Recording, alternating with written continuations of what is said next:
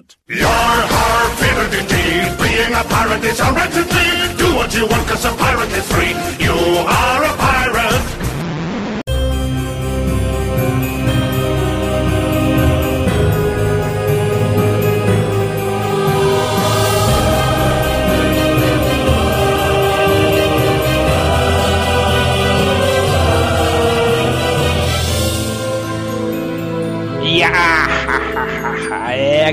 aqui que tá falando é Jabu Rio. Estamos no Pirata Cast número 8. E, incrivelmente, estamos gravando de dia. Tem alguma coisa errada aí, não tem não, Esquilo? Uau, finalmente vou conseguir usar o 666 do meu nick em algum podcast.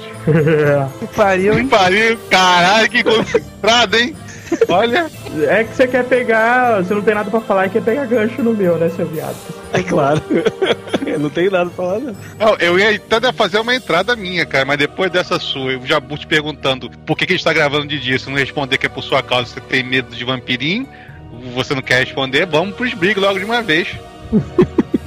Eu não vou falar nada, nada, nada depois dessa, tá? Ah, bom. Essa aí foi, essa aí foi Essa aí é uma ótima entrada, né? O cara não vai falar nada e justifica nada, nada, nada. nada. Hello, né? É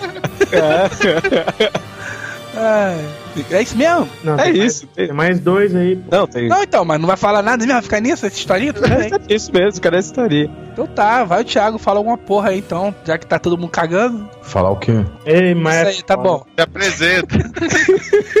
ah. Dá um oi aí, ô viado, porra. Olá pessoal, aqui é Eduardo Moreira. Sem zoeira, pô, tem eu que fazer sou o Geninho. Vocês me acharam hoje? Cara, gravar de dia não dá certo, não. Aí. aí, aí, galera, aqui é o Thiago e eu quero uma portuguesa sem alho, por favor. É isso aí. Estamos aqui com um convidado do spin-off, grande parceiro nosso, André Zuil. E aí, cara, tranquilo? Beleza, obrigado pelo convidado. Estamos aí sempre à disposição que precisar falar de séries. Vim aqui para defender um pouco a honra de True Blood, que eu fiquei sabendo que estão zoando com a série, mas vamos falar mais de filmes e o resto também. Beleza. Bom, como a galera deve ter percebido aí, o papo hoje é sobre vampiros, né? Mas a gente não quer falar sobre, sobre série. A gente vai tentar fazer um apanhado aqui, conversar um pouquinho sobre a origem do mito, sobre o aspecto morfológico. Ah, moleque. Entre outras coisas, né? É Power Rangers, né? Bora de morfar! Pirata Cast!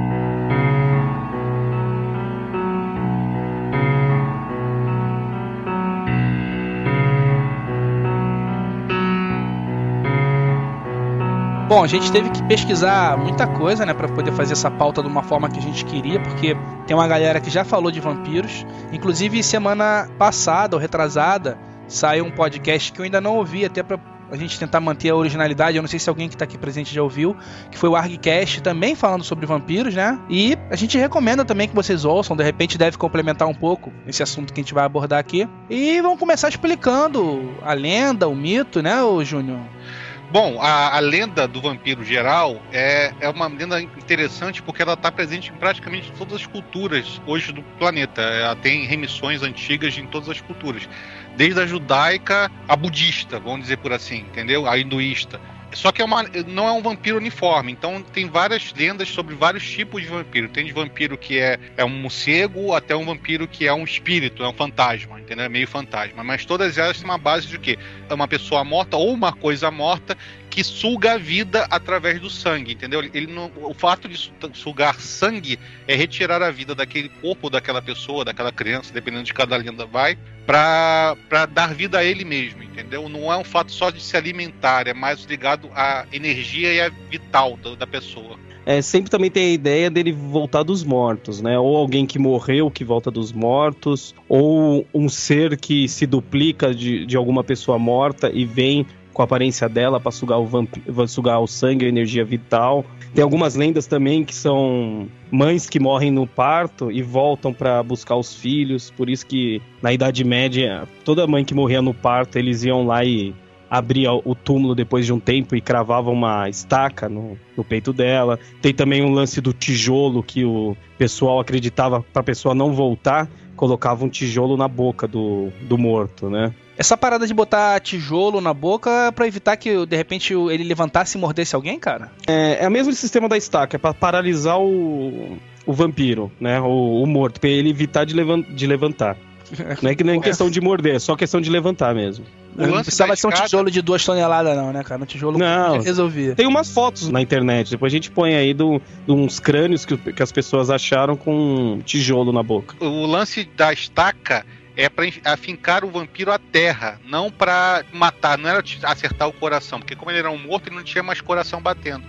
Era pra fincar o, o- o vampiro à terra, para ele não desgrudasse mais da terra, entendeu? Por isso que começou a lenda da estaca, assim como deve ser a, da, a do tijolo, Pra evitar, porque o. Se você lembra de, de filmes antigos que os caras botavam moedas nos olhos, que era Uhum. pra ele levar pro barqueiro, ou pra pra que a alma não voltasse de novo pelos olhos, já que a- os olhos são as janelas da alma, entendeu? A- O Uhum. do tijolo deve ser o mesmo sentido, só que pela boca, né? A alma não, não entrar nenhum espírito imundo pela boca e tomar posse do corpo. Eu acho, não tenho certeza, mas geralmente esses folclores são pra evitar que é, vai e vem de almas.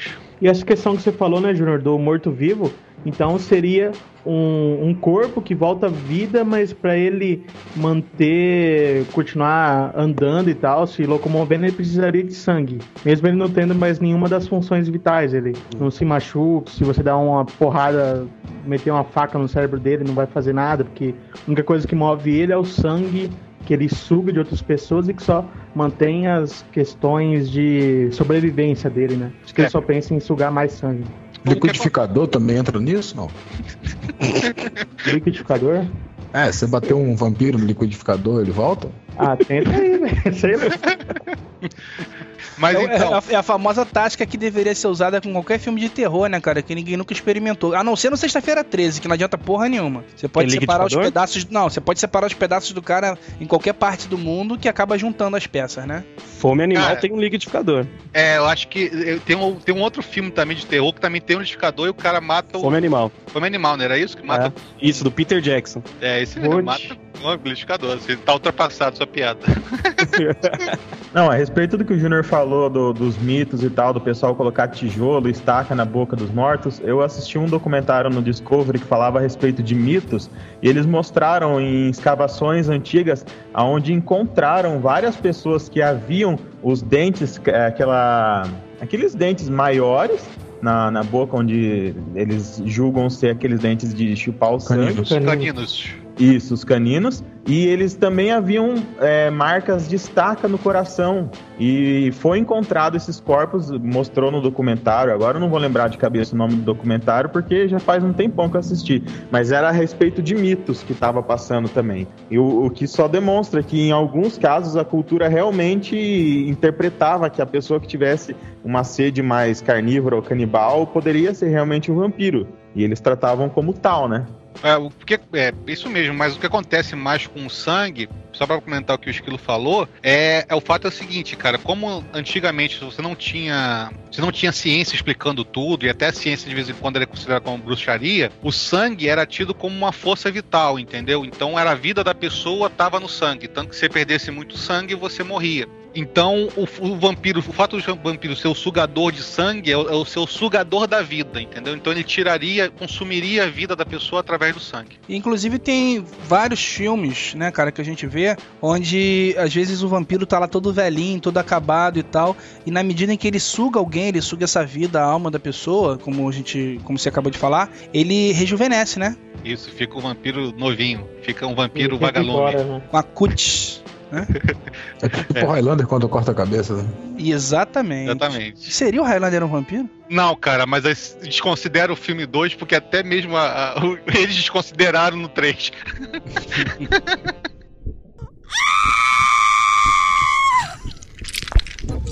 E daí então, né, cara, surgiram vários tipos de vampiros espalhados pelo mundo. E a gente vai citar alguns aqui, né?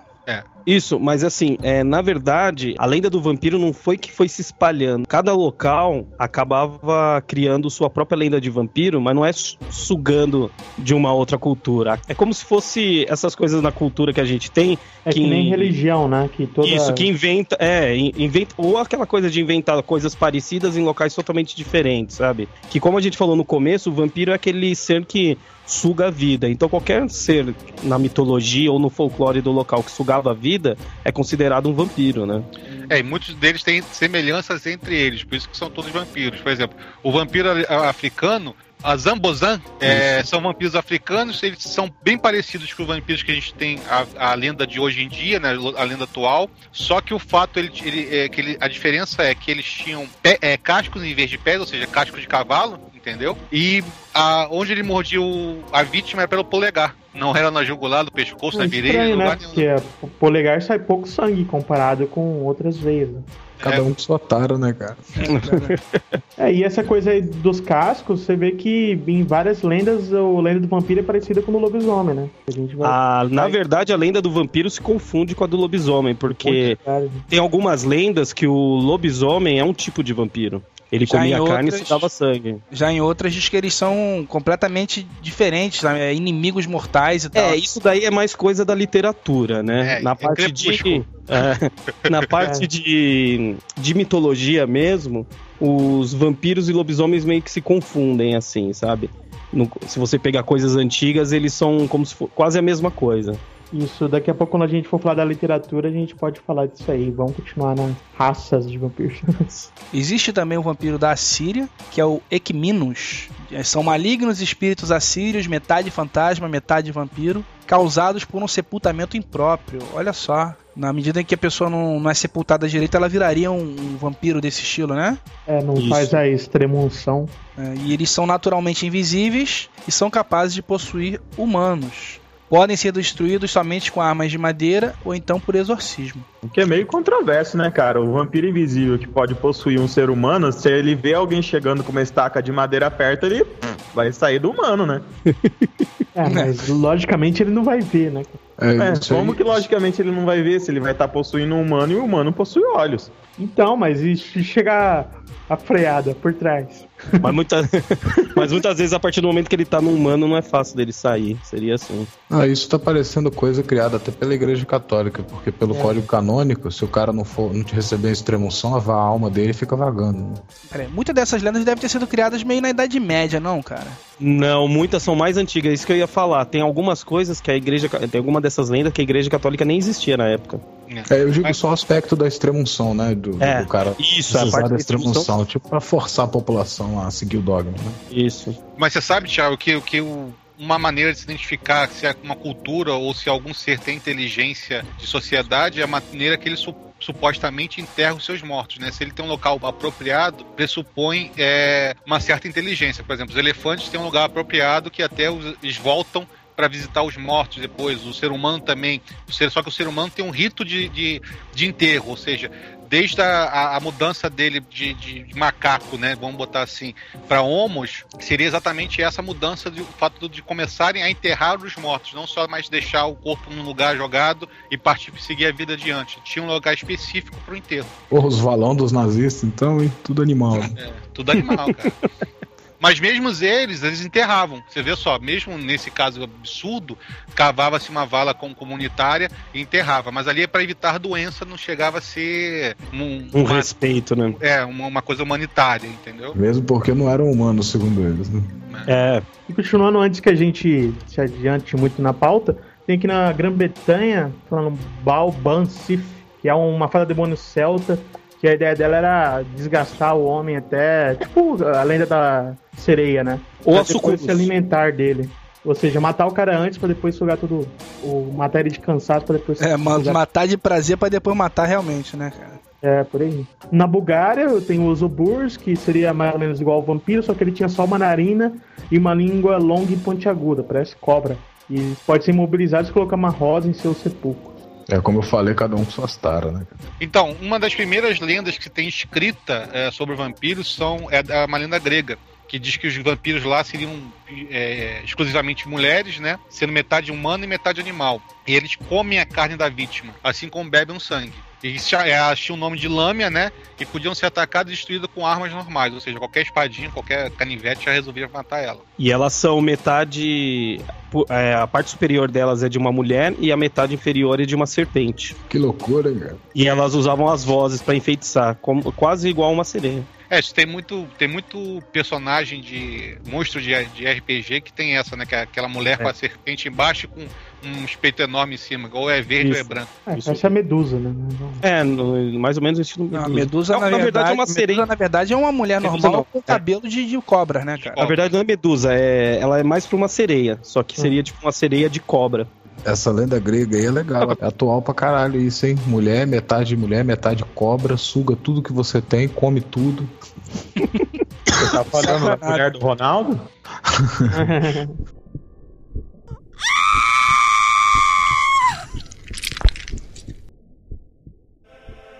Então, tem o, o Strigoi que falam que ele vem da Romênia, né? E também falam que ele vem de Roma, né? Não é meio certeza disso. A ideia também de vir da Romênia, que é da onde vem o Drácula.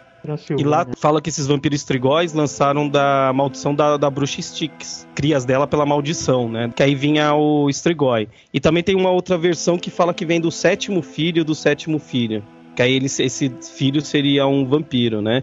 E a Condessa Bathory e o Drácula per- pertenceriam a essa casta de vampiros. Bom, o certo é que, como a gente falou no comecinho, né, cara, cada parte do mundo desenvolveu uma lenda. Então a gente pesquisou e tem assim, tem lenda da Bulgária, da China, Creta, Índia, Irlanda, Sérvia, Rússia, Eslováquia, enfim, vários lugares, cada um com a sua lenda diferente. Acho que não cabe aqui citar todos, porque quem quiser pode correr atrás, né? É só procurar lá no Oráculo, no tio Google, as várias espécies de vampiros seguindo os países. E acho que vale a pena a gente citar aqui o vampiro brasileiro, né, Júnior? Que não é o Bento Carneiro, né? É, exatamente. Na verdade, não era só brasileiro, né, Jabu? Era também na América do Sul inteira, antes da colonização espanhola, portuguesa, inglesa. Você tinha uma lenda do Copendiapaçu, é, em tupi, né? O chupa, ou chupa-boi, ou mercadores nocturnos, que era o castelhano, Karmatosás Maia, ou Xilatuteno, que era no Hati. Que na verdade são todos eles são a mesma lenda, que eram uma tribo de, de pessoas mais baixas que viviam em cavernas e dormiam de cabeça para baixo. E tinham asas, entendeu? Na verdade, era um bando de morcego que a galera achou que era gente. Ou se não, uma tribo que poderia ser também que se fantasiava de morcego. Tipo, a gente vê isso em muito em cinema, né? Que cada tribo tinha uma espécie de uma vestimenta, o cara podia se vestir todo diferente e parecer um morcego. Vem cá, o chupacabra poderia ser considerado o vampiro moderno no Brasil? Eu acredito que sim, cara, mas assim, aí já Se não você seria, levar em consideração de sugar, né, as coisas, poderia. É, porque não seria bem uma lenda, né, cara? O, va- o vampiro. o- que, na verdade, Que na o chupacabra é um boato. É... Não, não, na verdade, chupacabra é uma Ô, lenda louco, o programa do Ratinho mostrou chupacabra pra todo lado, filho. É, Não, mas na verdade o chupacabra ele veio do, do México, é uma lenda Ah, eu já vi. mexicano. Tá, mas olha só, mas aí não existe nenhum aspecto é, místico por trás do chupacabra. Ele é só um bicho qualquer que sai comendo galinha, cabra, Não, bezerro, não, não o Não, né? não, não, não, tem sim, tem o sim. sangue do, de, de cabras e bichos. Então, mas essa Tem, ideia cara, do mas não chupacabra tem, aqui olha só, mas não tem um aspecto místico que você não, precisa ninguém, de uma estaca. É humano. Nada disse que é Pois humano. é, você não ah, tem uma estaca, tem isso. Inclusive, a lenda é mais puxada pra ET, do, no lugar de humano. Não, não é, é, deixa eu explicar, não é bem assim. Na verdade, chupacabra é um folclore mexicano, tá? É, ninguém falou de México. Então, É. aí quando aconteceu as coisas aqui no Brasil, eles viram que a mesma coisa desse folclore, o mesmo jeito que esse ser aí do folclore é, matava os outros, era esse mesmo jeito que o daqui do Brasil matava. Por isso que eles colocaram o nome de chupacabra. Mas ele é baseado numa, no folclore mexicano. É, mas essa pode ser uma variação do, do deus Inca lá da- do, do mundo dos mortos, que também era muito semelhante ao que se tem de imagem de chupacabra hoje, que é uma- um bicho pequeno com a, grandes mandíbulas e grandes dentes, entendeu? Então você pode ser por isso, como os mexicanos geral vêm de uma cultura inca também, né? Você pode, deve- pode ter adaptado e ter uma, alguma coisa sobrenatural incluída dentro. Não exclui o sobrenatural, até porque o chupacabra ele consegue chupar o sangue de total de um animal. E isso dificilmente você consegue fazer, entendeu? Até mesmo no ser humano, você tirar, você precisa de bomba ou precisa botar de cabeça para baixo com a jugular cortada e, e manter o coração batendo para tirar isso. O Dexter é fera nisso, hein? Não, o irmão do Dex que era fera nisso. O Dex queria aprender com o irmão. Verdade. É verdade.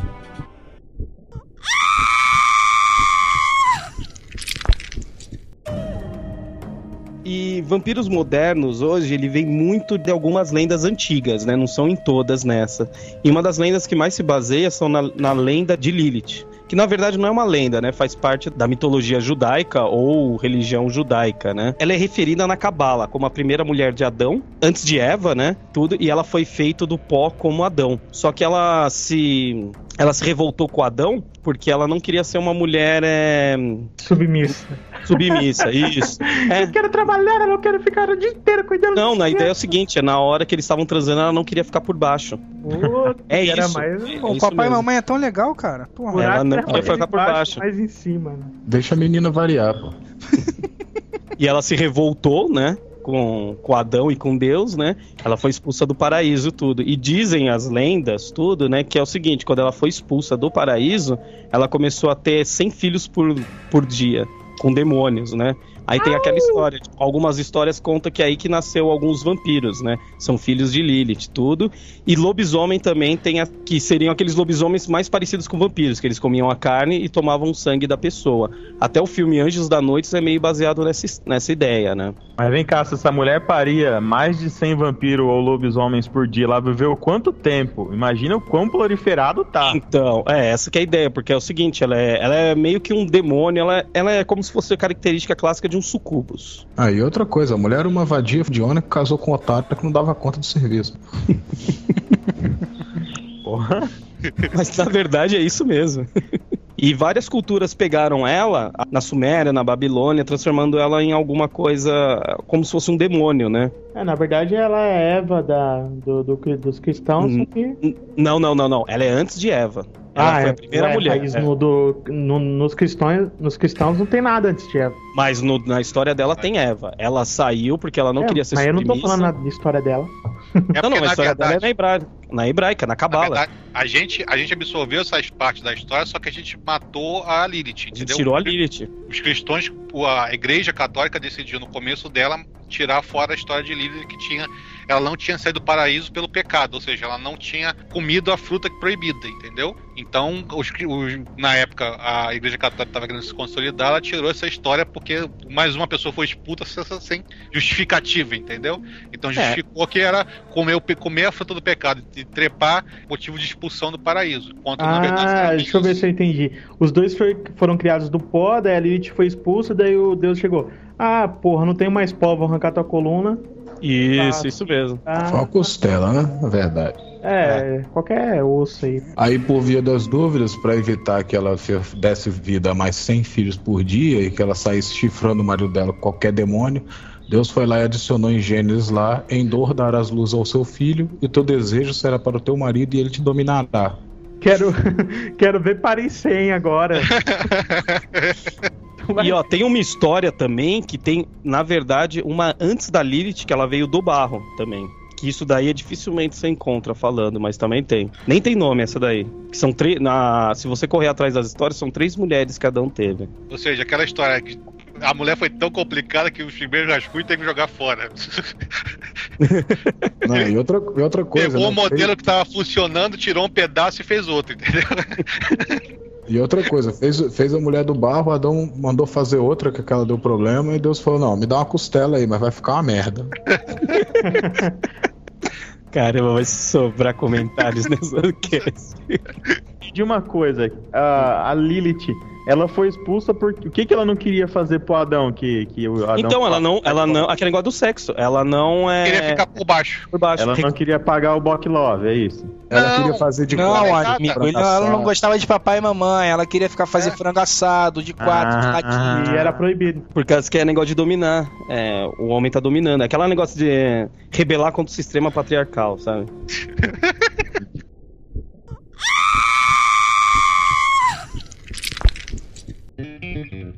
Bom, então temos várias lendas aí regionais, vários países diferentes, etnias, cada um tem sua lenda, mas o fato é que para construir uma lenda, ela tem que ser baseada em alguma coisa, né, cara, alguma origem, muitas vezes verdadeira. E aí a, o, sei lá, uma pessoa constrói uma história em cima daquilo e vai virar essa lenda. Então assim, o que que teria de verdade nisso? O que que a gente pode dizer, de repente que existe alguma doença, alguma coisa real que deu origem a, sei lá, essa invenção, a busca por resposta e aí, de repente, uma invenção de uma história, de uma lenda. O Thiago andou, andou pesquisando bastante sobre isso, né, Thiago? É, eu andei dando uma olhada e, assim, a gente pode ver três doenças né, ou, ou síndromes que chamaram atenção por, por características, sintomas delas que faziam a pessoa se comportar da forma que hoje se descreve os vampiros, né? A primeira que deu uma contribuição foi a catalepsia, que é quando a pessoa entra no estado de quase morte, né? Os sinais vitais dela caem e ela não é diagnosticada como, como viva, na época principalmente. Hoje em dia é quase impossível uma pessoa com a crise cataléptica ser diagnosticada como morta, mas na época não tinha avanço da medicina que tem hoje e eles achavam que a pessoa estava morta e quando eles. É, na verdade, a pessoa não chegava a levantar dos mortos quando eles iam retirar o corpo, abrir o túmulo de alguma forma, a pessoa estava revirada, com os dedos cortados, como se estivesse tentando cavar para sair. Tem uma, tem uma história, cara, eu não sei, eu não sei exatamente se isso é verdade, mas um cantor famoso, sei lá, 30, 40 anos atrás, morreu assim. O cara tinha essa doença e aí depois que o médico dele falou, já tinha enterrado ele, né? Aí o médico dele o médico tinha dele... viajado, não foi? Que não, não conseguia encontrar o médico dele. Isso aí, o médico falou: olha, ele tem uma doença assim, assim, assim. Foram lá, quando foram tirar, acho que dois ou três dias depois eles exumar o corpo do cara, o caixão tava todo arranhado. É, exatamente. Hoje em dia é muito difícil isso acontecer porque é, não, é, não se diagnostica só pelo batimento cardíaco. Mas na época era comum, a pessoa tinha catalepsia, com certeza ela ia ser enterrada. Não tinha nem. E outra coisa, não tinha fo muitas formas de, de embalsamar, de conservar os corpos. Então o velório não era como hoje, né? 24 horas às vezes. Tem também a, a licantropia, que, que ajudou também a, a, formar esse mito, que é uma síndrome que causa psicose severa e, e histerismo. É, mas a principal mesmo, a que marcou como, como comportamento de, de vampiros, foi a porfiria, né? Essa questão do, do, da licantropia até ficou forte nos Estados Unidos, né? Sobre o lobisomem. Tanto que tem lá tem o werewolf, que é o lobisomem da lenda, e tem o licantrope, que é uma variação, que é um lobisomem sem pelos, assim, que tem direto nos filmes. Inclusive é, no Anjos da Noite é o licantrope, não é o werewolf. É tudo meio. Na verdade, Esquilo, é a mesma coisa. Werewolf é um jeito de você falar em inglês uma pessoa que vira lobo. Mas e o licantropo lá? Licantropo seria como se fosse a doença que esse cara tem, sabe? É, exatamente, é a licantropia, que é a psicose severa e o alto grau de histerismo. Aí faz com que a pessoa saia correndo, correndo, comendo carne, agindo como um animal, exatamente. Por isso que talvez tenha ficado mais é, ligada aos lobisomens. Né? A gente tem também a porfiria, que essa é a doença que, que realmente caracterizou as pessoas antigamente como vampiros, né? É uma doença que afeta principalmente o sistema nervoso central. É, aí ela causa dor abdominal, vômitos e no início do, da manifestação que é, seria mais ou menos interpretado como a transformação da pessoa, né? É, ela causa uma neuropatia aguda, que é uma, uma, uma doença, uma degeneração do, dos nervos ópticos que causa é, fotossensibilidade extrema tanto na visão como na pele também. É, convulsão, é, distúrbios mentais, alucinação, depressão, paranoia, ansiedade. Né? E tem os aspectos físicos dela também, que ela aumenta a produção de pelos, é, deixa a saliva e a urina avermelhada, deforma os dentes, é, os lábios se contraem e expõe os caninos de forma permanente, quer dizer, a pessoa fica com aquela aparência animal, né? Causa distúrbios nervosos e provoca crises pela ingestão de alimentos como alho, bebida alcoólica e alguns analgésicos, né? Na época era o alho que o pessoal é, ligou exatamente a, a, a, expulsar essa, esse tipo de, de pessoa que estava tendo esse tipo de crise. Né? A, também no estilo da uma das espécies de porfiria também gera uma grande sensibilidade à luz da pele, né? Que chega até a queimar a pele em pequenas exposições ao sol que gerou também a lenda do vampiro se for exposto ao sol, a, a pele queima e começa a pegar fogo. Então uma é, queimadura de segundo grau em dois segundos de exposição ao sol. É, exatamente. Assim, a pessoa tinha. Na verdade, não era nem, a, não era nem queimadura, não. É, a pessoa tinha fotossensibilidade cutânea e quando ela era exposta ao sol, causava umas erupções na pele e era visto na época exatamente como queimadura. Então surgiu essa, essa de que a pessoa não podia ser, ser exposta ao sol, né, a luz solar. Pra você ter uma ideia, isso aí eu acho que até hoje foi é, que gera o mito do vampiro, porque começou, essa, a porfiria era geralmente feita é, relacionamentos consanguíneos, ou seja, primo com prima, e, irmão com irmão, e etc e tal, que era muito comum na nobreza, é, dominante na época, na, durante a, a meados do século, quer dizer, meados do século não, durante a Idade Média, né? Com essa história de reinos e tudo mais. Então isso gerou, cara, um, a lenda do vampiro, com certeza, porque o vampiro que a gente tem hoje em dia, ele tem medo de alho, tem medo do sol, tem dente para fora, entendeu? É, mas daí pra sugar sangue é o que tá, é o elo perdido, né? Não, mas aí, aí que entra as, o que acontece. As outras histórias, né? As histórias. Porque como dava essa maluquice na pessoa, a pessoa tinha uma, uma doideira desgraçada, é, a pessoa ficava tão maluca, tão maluca, que ela partia pro canibalismo, entendeu? Como você pode ver nas histórias do Draco e da história, das histórias do, da, da Condessa. Aí, ela... como eu falei aqui nas descrições da porfiria, é, ela também causava saliva e urina avermelhadas. Né? É. Aí, como naquela época você não conseguia explicar cientificamente, não tinha um médico falando, não, você tem uma doença e tal, era mais perigoso ele falar, não, você é o filho do demo mesmo. Não, e naquela é, época, perigoso... né, cara, se nasce, se, eles acreditavam que ratos nasciam de um pano sujo jogado no canto, né? Então... É, e, e, também tem uma história, Esquilo, que o, a porfiria, a ingestão de sangue realmente ajuda a, a aplacar os sintomas da, quando ela tá na fase agressiva dela, na fase agressiva dela. Não tem um negócio de falta de ferro? Mas, mas, mas isso foi Excesso. eliminado? Que não tem, eu não vi registro disso atualmente, dessa doença. Existe, tem até dois episódios do, do, do Dr. House que ele fala sobre porfiria. Porfiria Existe a Associação foi... Brasileira de, de Porfiria, gente. É, é uma doença existente ainda hoje em dia. Eu acho que é tudo, tudo vampiro e eles inventaram essa doença para acalmar o pessoal e não sei É, você tá vendo muito Blue Blood pro meu gosto.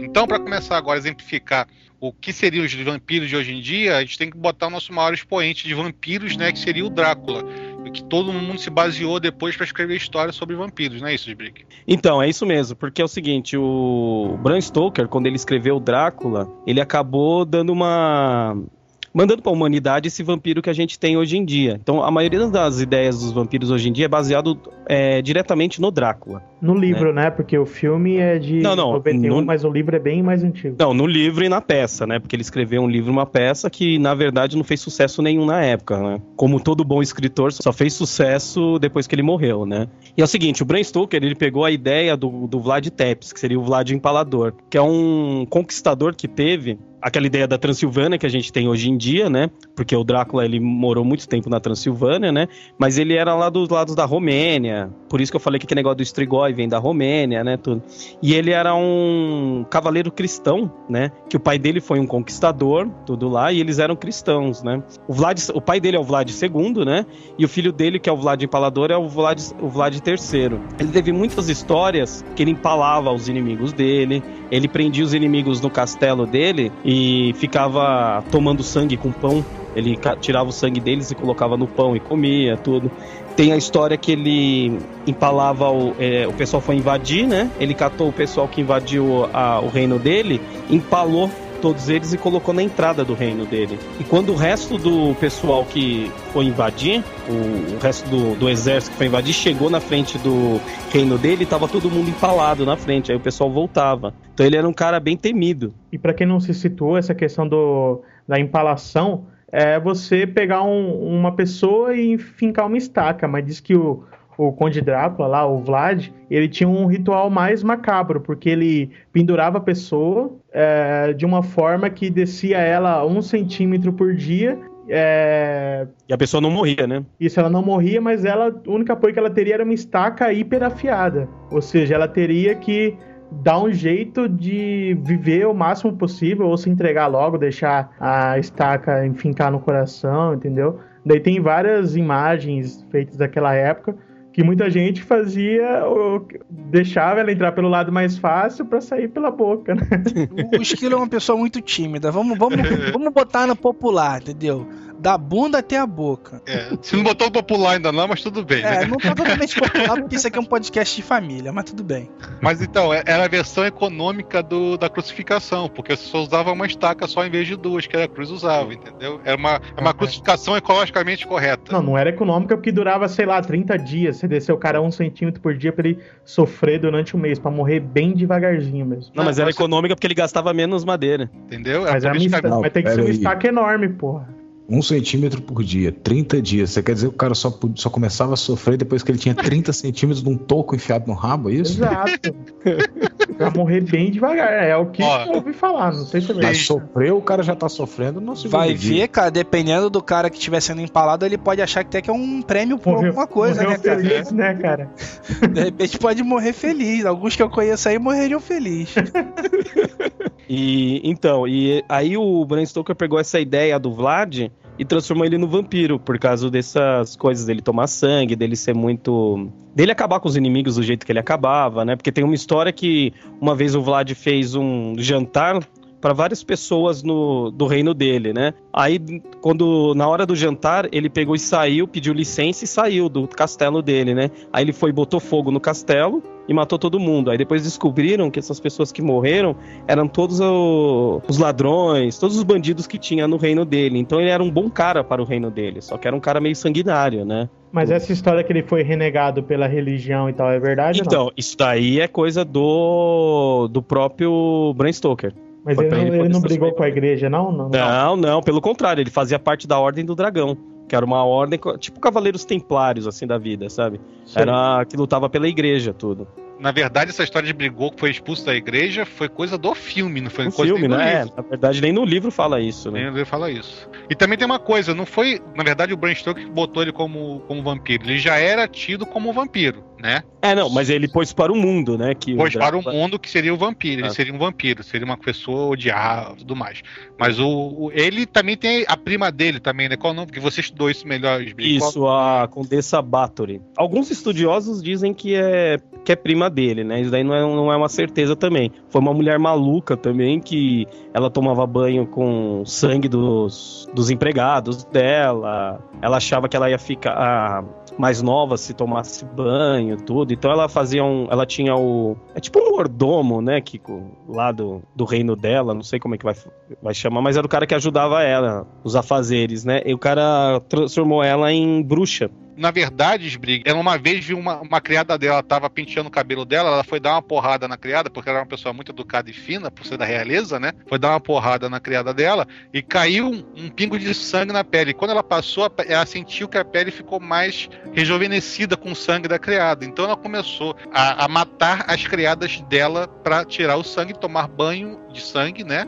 E beber o sangue. Sendo que começou a faltar mão de obra para ela, será por quê, né? Mas enquanto isso, ninguém estava ligando, porque ela estava matando a criadagem. Ela, por falta de sangue, ela matou uma jovem, uma jovem da nobreza, entendeu? Aí sim que deu a merda toda, aí que a merda fedeu. Quando matou a jovem, já sabiam que ela estava fazendo isso com a criadagem, pegaram ela e teve um julgamento. Mas também tem uma história que o julgamento pode ter sido por causa de dívida que o rei tinha com ela. Coisa alguma coisa política, é, tipo, coisa coisa política. tipo. Mas a, a, a- a história foi que eles acharam, parece, um diário que ela constava que tinha mais 653 mortes é, de jovens na, cadastradas na agendinha dela, entendeu? Então, ela pode ser, talvez, a primeira serial killer também, né? O primeiro é revendedora da Avon, né? Pô, mas ela tinha, que, ela tinha que ter rejuvenescido até um bebê pelo tanto de gente que ela matou e tomou sangue, pô. Na verdade, pelo que eu vi, ela não envelhecia, né? É, não, aquela, ela chegou e tá, você tem, não, em 10 quilos, na 1800, 1700 de lavar bu- fumaça, 1600 de lavar fumaça, é, 30 anos era considerada uma, uma Terceira velhota. idade, né? Terceira idade, porque se chegar aos 40, ninguém chegava 4. É verdade. entendeu? Então, para se com 30 anos, ela, um corpinho de 20, ficava maravilha. Então, ela tava Milf, rejuvenescendo. né, cara? Milf, entendeu? Mas tem umas lendas bizarras. Fala que ela teve um caso com, com um servo com 15 anos de idade, ela casou com 11. É uma história bem complicada. E ela acaba no final, que isso todas as histórias. Porque tem várias lendas dela. Tem até a lenda que ela vira bruxa e tudo mais. Mas a, tem a lenda final, que todas acabam no mesmo fim, que ela é emparedada, literalmente. Ela é posta Big num quarto. Ela é posta num quarto e tapam o, o- o quarto com um tijolo e cimento e botam só um buraquinho pra- pra passar a água e a comida, entendeu? Só falava com Isso- Bial, né? E parece que ela morre depois de três anos, não é isso, Chico? Desbrigue. Peraí. Piau é foda. Quem falou? Você fala piada aí, né? É, eu completei a piada do Skiller. É, ela só morre depois de três anos, não é isso? Isso, ela ficou lá é, com pão e água, né? Aí foi acho que três ou quatro anos. Ou seja, a bicha era tão fica- ruim de morrer e ainda morreu depois de quatro anos. Imagina, você, É. você- ela não tinha direito a banho de sol, não tinha direito a nada. Ela ficava num quarto escuro, fechado, só com uma portinhola, só com um buraquinho na parede pra passar água e a comida. Ela consegue sobreviver três, quatro anos ainda. O problema Bom, dessas histórias é que é o seguinte, é, ela existiu, mas tem muita coisa que o pessoal começa a colocar, né? Começa a aumentar, tudo. Então não tem como você saber o que é verdade mesmo e o que não é. Que Bom, se a gente né, pensar assim, que ela usava o sangue- Faz os Van Richthofen parecer a família Rodorremino. Exatamente. É isso mesmo. O Stoker, ele aproveitou mais ou menos essas duas, essas duas figuras e meio que fez o livro em cima disso. Desse banho de sangue, dessa maluquice que era a tara pelo sangue na época. Que hoje em dia tara por sangue se chama vampirismo também, por incrível que pareça. né?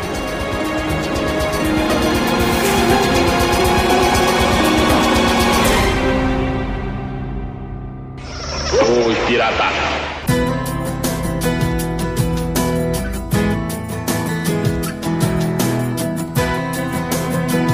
Então, Sbrick, para complementar, é melhor a gente falar um pouco do que os vampiros podem e não podem fazer de acordo com as lendas que existem, né? Tipo, o vampiro não pode comer alho de jeito e maneira nenhuma e nem sentir o cheiro de alho, né? Tanto que é usado no filme. Isso em todos os vampiros falam, né? Não sei porquê. Não tem nem muito sentido o tal do alho, mas em toda lenda de vampiro tem o negócio do alho. Então, vampiro, eu já ouvi falar, vampiro não alho, que é uma coisa mais negócio de, de- do catolicismo, tá? Que era pra espantar demônios, essas coisas. Mas É, não mas é tem- certeza, tá? Mas não explica também por que alho. Não, eu, não, eu nunca ouvi falar nada. Porque deve ser o cheiro é forte, sei lá. É, o bafo do alho é ruim, né? Não, também tem a coisa da pureza e da porque a, fo- a flor do alho é totalmente branca, parece. Ah, E, e, a, e também ele ser um antissético, não, é um anti-inflamatório natural, né? O alho é um, é um Aqui. remédio. Descobri, descobri. É, a igreja usava o alho como purificação. A hóstia antigamente era feita de alho. Aí é? É.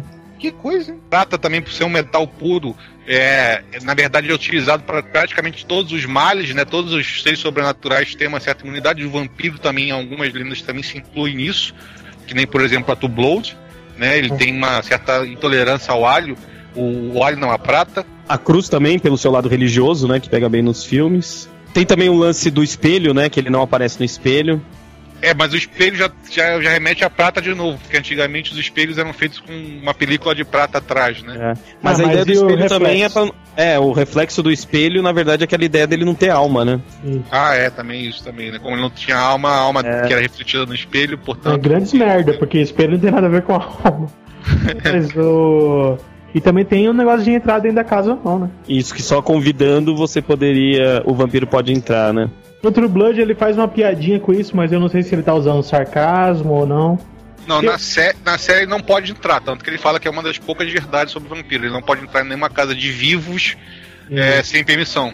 Tem também umas mais obscuras que é atravessar água corrente, né?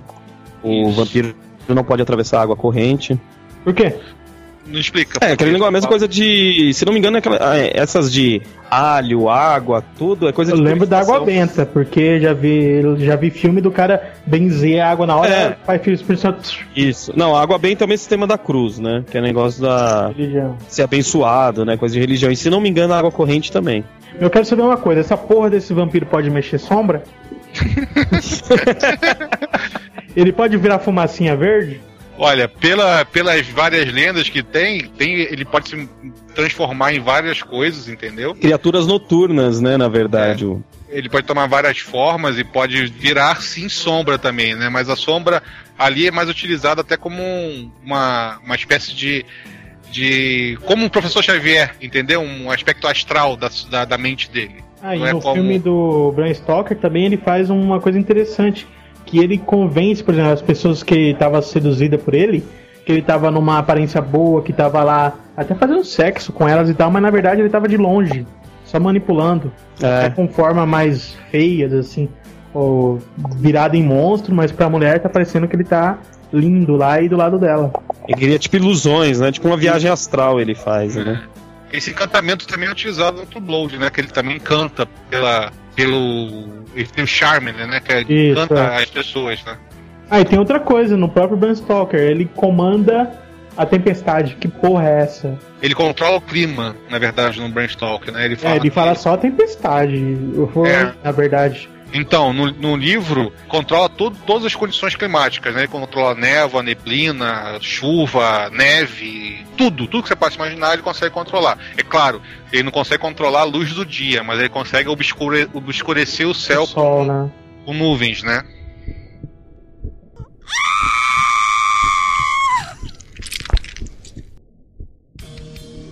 E aí, né, cara, a partir de toda essa história que a gente falou aí, dos mitos, das lendas, das doenças e várias coisas, não- a mídia não poderia ficar de fora, né, cara? O vampiro teria que aparecer na mídia também, né? É, o vampiro ele foi bem romantizado, até por essa questão quase passional, sexual, né, que sempre rodou em torno do vampiro. Ele sempre foi é, personagem muito interessante pra filmes e tal, romance e por aí vai.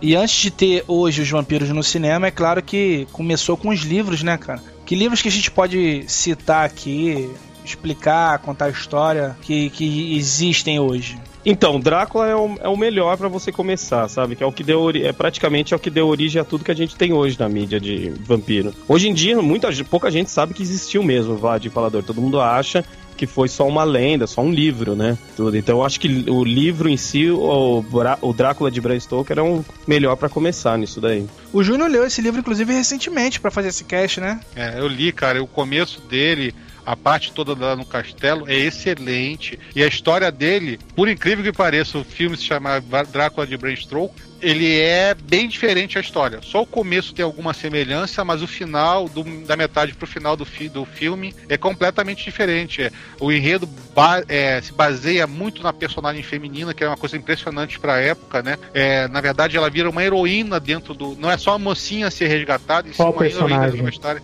da Nina. Nina. Isso. Lina, Ah, é? Mina. A, a personagem da Mina, que no livro ela parece só que é, é apaixonada, no filme, filme, né? Parece, parece que é apaixonada e tudo mais, tem aquela história toda nheco-nheco lá do, do filme, mas no livro é completamente diferente daquela Mina que aparece ali no filme, né? É uma pessoa, é uma mulher de ação, que até pra época de 1879 era uma coisa impressionante ele botar uma, uma mulher tão ativa dentro do livro dele. E quais que são os outros livros mais famosos assim que a gente pode Então, tem na verdade o primeiro escrito de vampiro, que é o do conto do John Polidori. Não, não é um conto, né? É um pouco maior que um conto. Ele foi, na verdade, foi a primeira História de vampiro. história de vampiro que se tem notícia, assim. E o mais legal foi que esse negócio do John Polidori, não sei se vocês sabem, mas ele foi escrito é, John Polidori, né? E o tava junto com Byron e a Mary Shelley que escreveu Frankenstein, que é aquela história que ela que eles estavam viajando, tiveram que parar num local pra descansar, tudo, né? E eles resolveram fazer uma como se fosse uma aposta pra ver quem conseguia escrever os melhores conto, é, me- melhores livros, melhores histórias de terror, né? Foi daí que saiu o primeiro conto de vampiro e a Mary Shelley escreveu Frankenstein. Que o marido dela escreveu nada. Tem os livros da Anne Rice também, né, cara? Que dois, acho que dois ou três já viraram filmes, né? Dois É. viraram. São três livros, só que um. é, dois livros eles transformaram em um filme só, que é a Rainha dos Condenados. Que eles fizeram o filme do Entrevista com o Vampiro, né? E depois fizeram Rainha dos Condenados, que juntaram o livro Vampiro Lestat e o Rainha dos Condenados, um filme só. É, na verdade, o Entrevista com o Vampiro que é um que é forte mesmo, que é um filmão. O outro foi mais uh, um filme gambiarra, né? É. Não sei como conseguiram pegar os direitos pra fazer. Como filme, o Esquilo, só que como livro, ele. O Vampiro Lestat é dá de 10 a 0 na entrevista com o Vampiro. O interessante a observar aí é que você passa quase 100 anos sem uma história forte de vampiros. Pra você ver como o Drácula foi forte também, né? E só depois disso vê a Anne Rice que chega e escreve essa sequência desses três livros aí, que é 77, depois ela termina acho que em 80 e pouco, não é isso, Slig? É, isso mesmo. Que aí ela consegue meio que dar um novo, uma nova roupagem para os vampiros, que o vampiro deixa de ser o Drácula, né, que é um ser do mal. Se você pega a história do Drácula do Bram Stoker, é um cara do mal, é um, não tem É um monstro, de, né? de vampiro vagalume não, de ficar brilhando no, escuro, no claro não. É praticamente Cara- o demo, né, cara? É, É prático. é como se- É praticamente o diabo, entendeu? Então a Anne Rice chega e transforma esse vampiro monstruoso num vampiro que você tem até uma, uma certa simpatia por ele. Você consegue. ela humaniza, né? Ela romantiza também. E humaniza, e humaniza Humaniza. os vampiros. que bota aquela discussão toda do vampiro com consciência, que, que, é, que é o tópico do, de, de assunto do diário de, de um vampiro, né? Aí começa a Entrevista mostrar que vampiro. vampiro tem suas fraquezas, né? A questão dele viver eternamente, o quanto que ele. os conflitos que ele tem com isso e tal, né? Que, solidão. Muita, o vampiro é sempre ligado na questão da solidão, né? E na sedução também, né, cara? Ele é, É. um ser solitário, mas que ao mesmo tempo seduz pra conseguir o alimento dele. É, a Anna Rice que começou a colocar esse negócio do vampiro. Aí ela colocou a parte de sedução, homossexualismo, pedofilia. Eu Ela li-.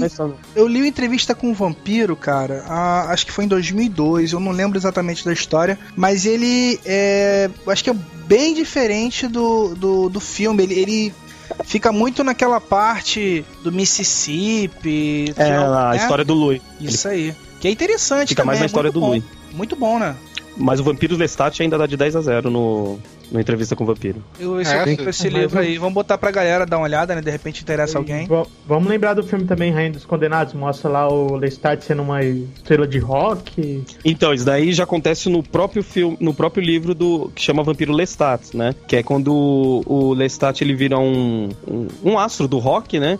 E começa a fazer sucesso por causa da sedução dele, todo mundo quer escutar a música dele e tudo, né? E ele começa a, a, a falar pros outros que ele é um vampiro. Só que a mídia acha Como se que fosse ele... um personagem da banda. É, a mídia acha que é um personagem. Só que ele começa a dar indícios e os vampiros começam a ver que ele não tá brincando. Que é isso você chega a ver no filme também. Que aí eles já passam pra Rainha dos Condenados. Ué, mas no primeira entrevista com o vampiro, o Lestat parece ser um vampiro famoso e tal, bem conceituado. Não, na entrevista com, é, entre os vampiros, É. Tom Cruise lá, cara, ele era não é bem assim. Eles não gostam muito do Lestat. Mas É, mas conhece- assim, ele é meio como um vampiro rebelde, né? Ah, Eu lembro, eu lembro de uma, de uma cena que. Eu não vi esse Rainha dos Condenados, mas eu lembro de uma cena do trailer que aparecia, no caso, o Lestat falando, né? é, apareçam, apareçam, né? Chamando os vampiros a aparecer. é que é seria isso? por Isso. show, né? É, e no livro é mais ou menos isso, não é bem isso, né? E o que, que é a porra da Rainha dos Condenados? A Rainha dos Condenados seria a primeira vampira. Ela, ela é quase uma Lilith da vida, ela é tipo uma sucubus da vida, né? Mas No que, que ela filme eu faz? acho que ela era a forma É. de uma estátua, não era? É, isso, estátua de sal, se não me engano. Ela é a que deu origem a todos os vampiros. É porque ela tinha ficado tão entediada, porque aquela história do, do entrevista, né, do vampiro ficar entediado, então ela tinha ficado tão entediada que tinha virado uma estátua.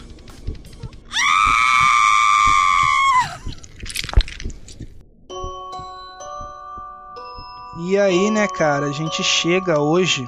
Claro que existem outros contos, outros livros, mas a gente chega hoje no grande fenômeno que é Crepúsculo, é, Lua Nova, esse- esses contos mais adolescentes, né, cara? Chega ao É. cúmulo realmente do que é transformar um vampiro num uma coisa assim, um sedutorzinho, um galanzinho, né? Um galãozinho com o poder dos X-Men, né?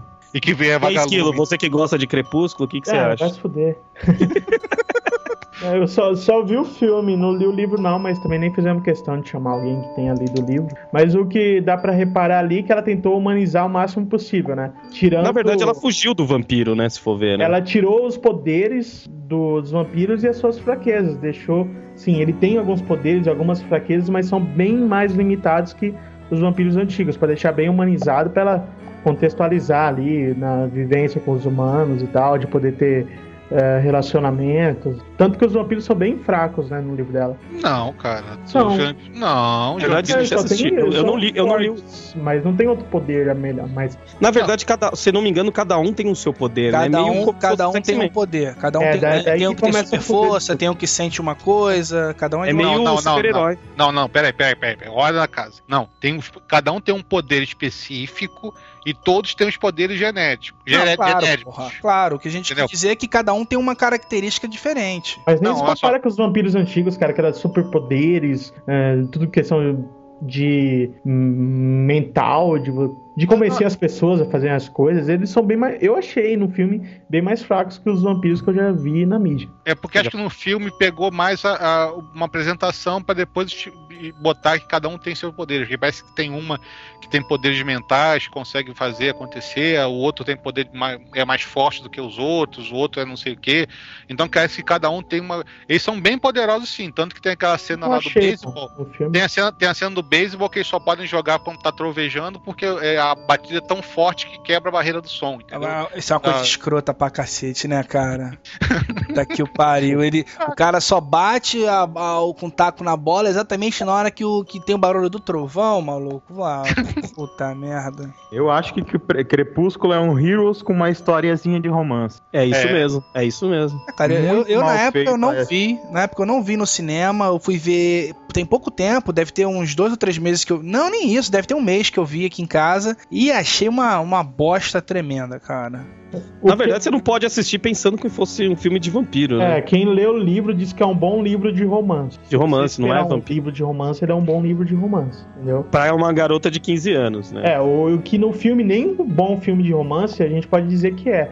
Porque eu não sei qual que é o contexto do livro, mas no filme ela vê o cara e já se goza toda, fica louca por ele e não explica por quê, né? Entendeu? Amor à primeira vista. Então não, O- não tem o- contexto.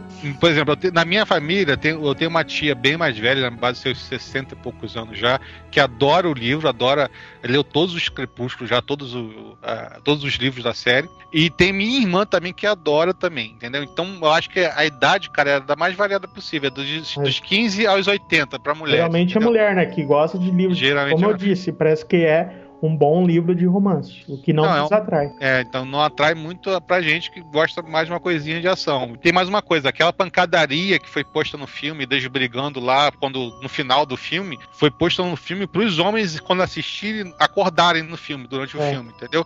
Porque na, no livro não tem aquela pancadaria toda. É Ela desmaiando e ela acorda no hospital, entendeu? É, tem outro problema que o filme, os efeitos especiais são bem ruins também, mas deixa pra lá. Teve uma entrevista que eu vi da escritora, a Steph Meyer, na época do, do lançamento do filme, que aí começaram. Porque assim, o livro acho que nem tava tão conhecido e começou a ter um, um re-hype do livro na época do lançamento do filme. E aí teve uma entrevista dela, dela, dela falando que antes dela escrever esse livro, ela nunca tinha lido nada a respeito É. de vampiros. Que os vampiros dela eram totalmente diferentes de tudo, porque ela não se baseou em nada pra fazer os vampiros dela. Eu acho Foi que um foi sonho dela. cacete, Ela né, cara? É mentira isso daí ainda. Eu Porra. não acredito. É, Ela falou que foi um um sonho que ela teve. É, e utilizou as mesmas referências da- das histórias antigas de, de vampiro, cara. É Até- Miguel, Miguel pra chamar atenção. É, Até das chega, histórias né? mais novas, que é tanto que ela pega ali e bota o, aquela história do, do daquele filme, qual é o nome do filme? Do Anjos da Noite.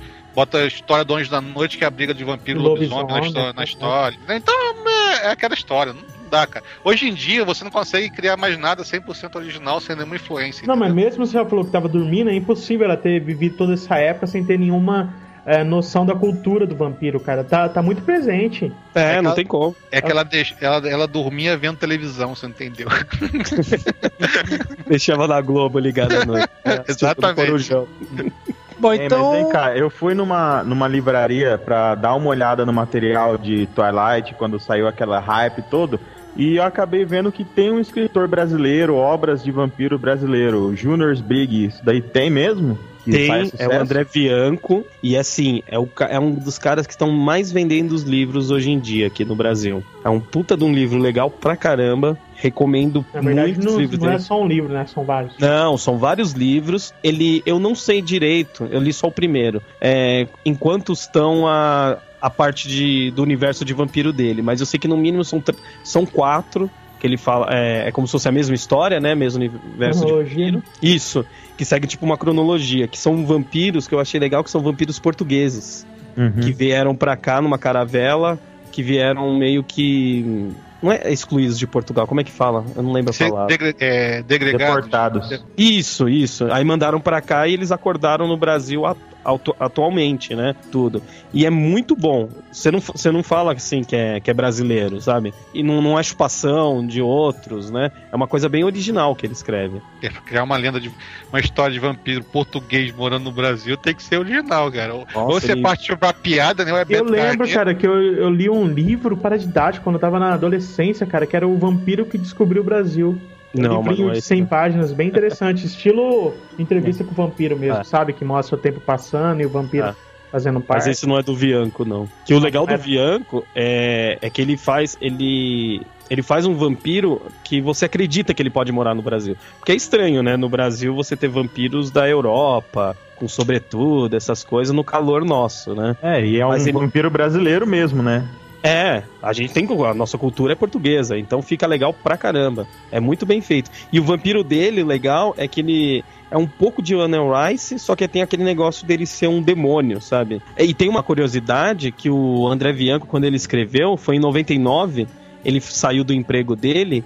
Aí ele pegou o FGTS dele e imprimiu mil cópias do livro, né? Aí o pessoal viu, ah, se não me engano foi acho que editora Novo Século, se não me engano. Viu a. Acho que em 2000 e 2001. Pegou e lançou o livro dele. E o cara tá vendendo. Hoje ele tem uma tiragem, acho que de 20 mil cópias, se não me engano. Ah, sim, com todo esse hype que tá tendo de vampiro no mundo hoje em dia, Então, cara. mas é estranho o seguinte: ele começou, não era nesse hype. Ele veio antes desse hype. Isso que é o mais legal. Hoje em dia tá, tá acabando vendendo, tá vendendo mais, né? Mas ele começou antes do hype. Já tinha até acabado o hype da Anna Rice. Que foi Sim, lá mas ele, ven- ele vendia livro só pra nichos determinados. Era gente que já gostava do nicho de vampiro e que foi na livraria, leu o prefácio do livro e gostou. entendeu? Mais ou menos. É, é, ele é, foi, foi que foi em 2000. Deixa eu procurar. Ah, em 2001 que lançou tudo. Isso daí. Então ele não pegou tanto hype. Agora que ele tá vendendo muito mais. Mas foi, foi antes de Crepúsculo, antes de falar em Crepúsculo, ele já tava vendendo muito, o André Bianco. E agora que nem você falou, ele tá saindo do nicho, mas mesmo assim, o cara tá indo bem.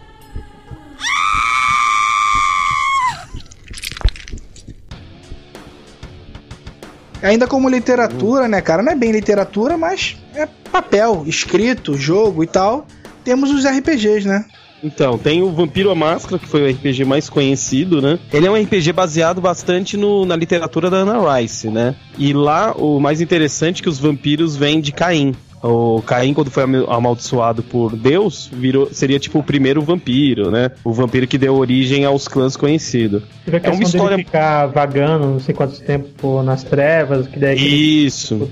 É porque é difícil de entrar em detalhes, porque como o RPG sai muito livro, muita, muito romance e tudo, é um, é um universo muito grande. Pra você se situar do que se trata o RPG, é como se você estivesse jogando no, com o filme Anjos da Noite. É bem naquele estilo, vampiros com armas, vampiros escondidos na lutando contra lobisomem, tudo. Mas é um, é um RPG bem legal. Sendo que agora foi descontinuado esse o Vampiro à Máscara, né? E agora saiu o Vampiro de Requiem, que eu ainda não conheço. Ô, Sbrig, diz Hum. a lenda que o vampiro, de- a máscara, né? É, foi onde nasceram os emos. Essa lenda é verdade, Sbrig? Não, na época nem existia emo, na época que saiu. Agora Então- eu não duvido deles Ah, jogarem. mas eu ouvi falar Não. de um bando de encontro que essa galera fazia, de ir no shopping, tudo de sobretudo e não sei o quê. O, o- Não, é o, o pessoal que jogava. Quando começou a jogar, nem tanto. Mas depois de um tempo o pessoal começou a jogar vampiro e começou a se vestir de preto, andar de sobretudo, num calor de 50 graus. Então, todo. pera, aí, deixa eu ver se eu entendi então. Quer dizer que antes do livro, antes do RPG, não tinha emo. E depois tinha emo, era isso?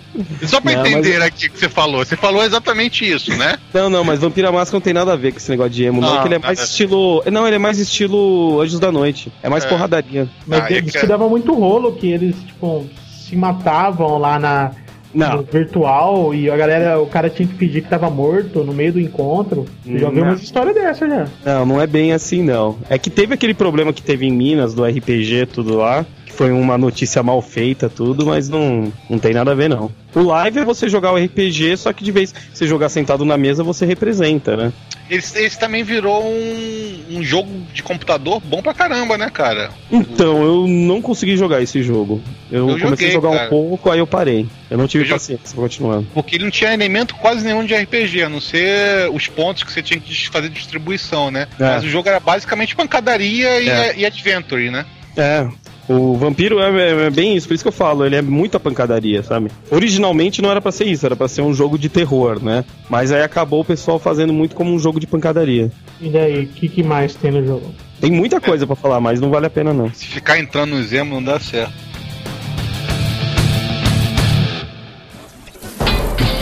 Você está ouvindo o Pirata Cast, o podcast do baú pirata.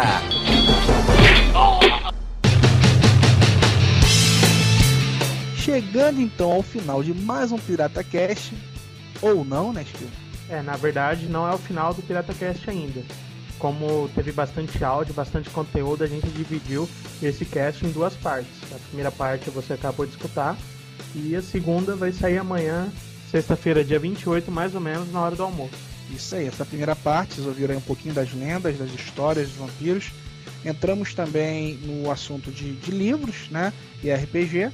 E nesse que virá amanhã, vocês vão saber, acho que praticamente todos os filmes e séries que já foram lançados sobre vampiro, né, Júnior? Ou quase todos, né? Porque também haja filme e série de vampiro, né? Tem até o Blácula. É. Antes que a galera reclame, a gente não falou de jogos de vampiros, porque sei lá, acho que ninguém lembra de ter jogado nenhum jogo de vampiro e acabou passando batido, então não reclame, né? E lembrar a galera também que esse podcast, diferente do de poker, onde a gente fez é, mais duas partes, como é que a gente pode dizer, complementares, né, diferentes, uma era o manual, outra parte era uma partida em vídeo. Esse não. Esse realmente são é um podcast que está dividido em dois para facilitar vocês a baixarem e facilitar ouvir também. Afinal, ouvir duas horas de áudio é muito complicado, né? É isso aí mesmo, ia ficar um podcast de ou duas horas, ou um pouquinho a mais, um pouquinho a menos, daí acabar sendo meio enjoativo, então você pega, escuta esse, se tiver ainda com pique, escuta o outro agora, ou então escuta daqui a pouco, daqui a um dia e tal. É, isso O aí, importante dá é você depois passar lá no blog e comentar. Isso aí. Os dois vão estar no mesmo post, né, Esquilo? Então, a galera baixa agora e volta amanhã e vai estar lá no post o segundo player para baixar. Ou no teu feed prontinho. Isso aí também. Dá uma atualizada no feed lá do iTunes ou qualquer outro agregador, vocês vão baixar. Então vamos lá, vamos dar uma descansada e depois Pirata Cast Vampiros B.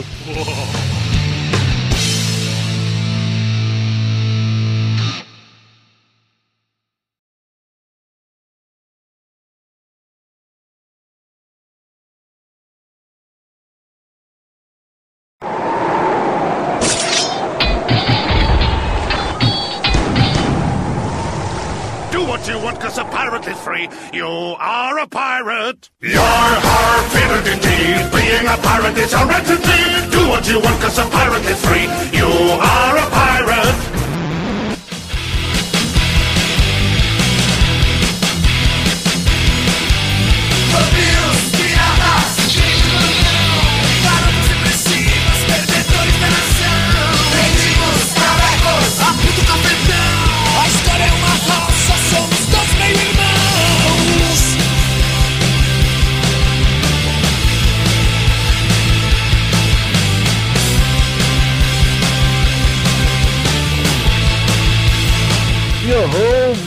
Uma vez Jabu Rio aqui para a parte B do Pirata Cast. Para você que ouviu a parte A, já tá sabendo que essa parte B é só um complemento que a gente lançou ontem a parte A do Pirata Cast de Vampiros, onde a gente falou um pouco sobre as lendas, sobre os livros, RPG. E nessa parte B a gente tem o que, Esquilo? Nessa parte a gente vai focar mais um vampiro na mídia, né? Ou seja, vampiro na televisão e nos filmes e nos seriados americanos, que é bem legal. E só pra te corrigir, Jabu, já é continuação, não é complemento, rapaz. Você gosta de complementar as coisas, mas aqui nós estamos continuando o assunto. É, como a gente falou lá no finalzinho do Pirata Cast A, na verdade era só um Pirata Cast que a gente dividiu para facilitar o download de vocês e facilitar também a audição, né, galera? Então assim, quem não ouviu ainda, pode até ouvir esse B direto que dá para ouvir numa boa sem problema nenhum. Mas a gente recomenda que ouça primeiro o Pirata Cast de Vampiros A, que é o nosso podcast número 8. Então baixa lá o 8A, depois vem, baixa o 8B e seja feliz aí. Vamos pros filmes e séries de vampiros. E aqui a gente pode falar sejam felizes para sempre, né? Pela toda a eternidade. Dá uma chupadinha. Mas que viado, cara.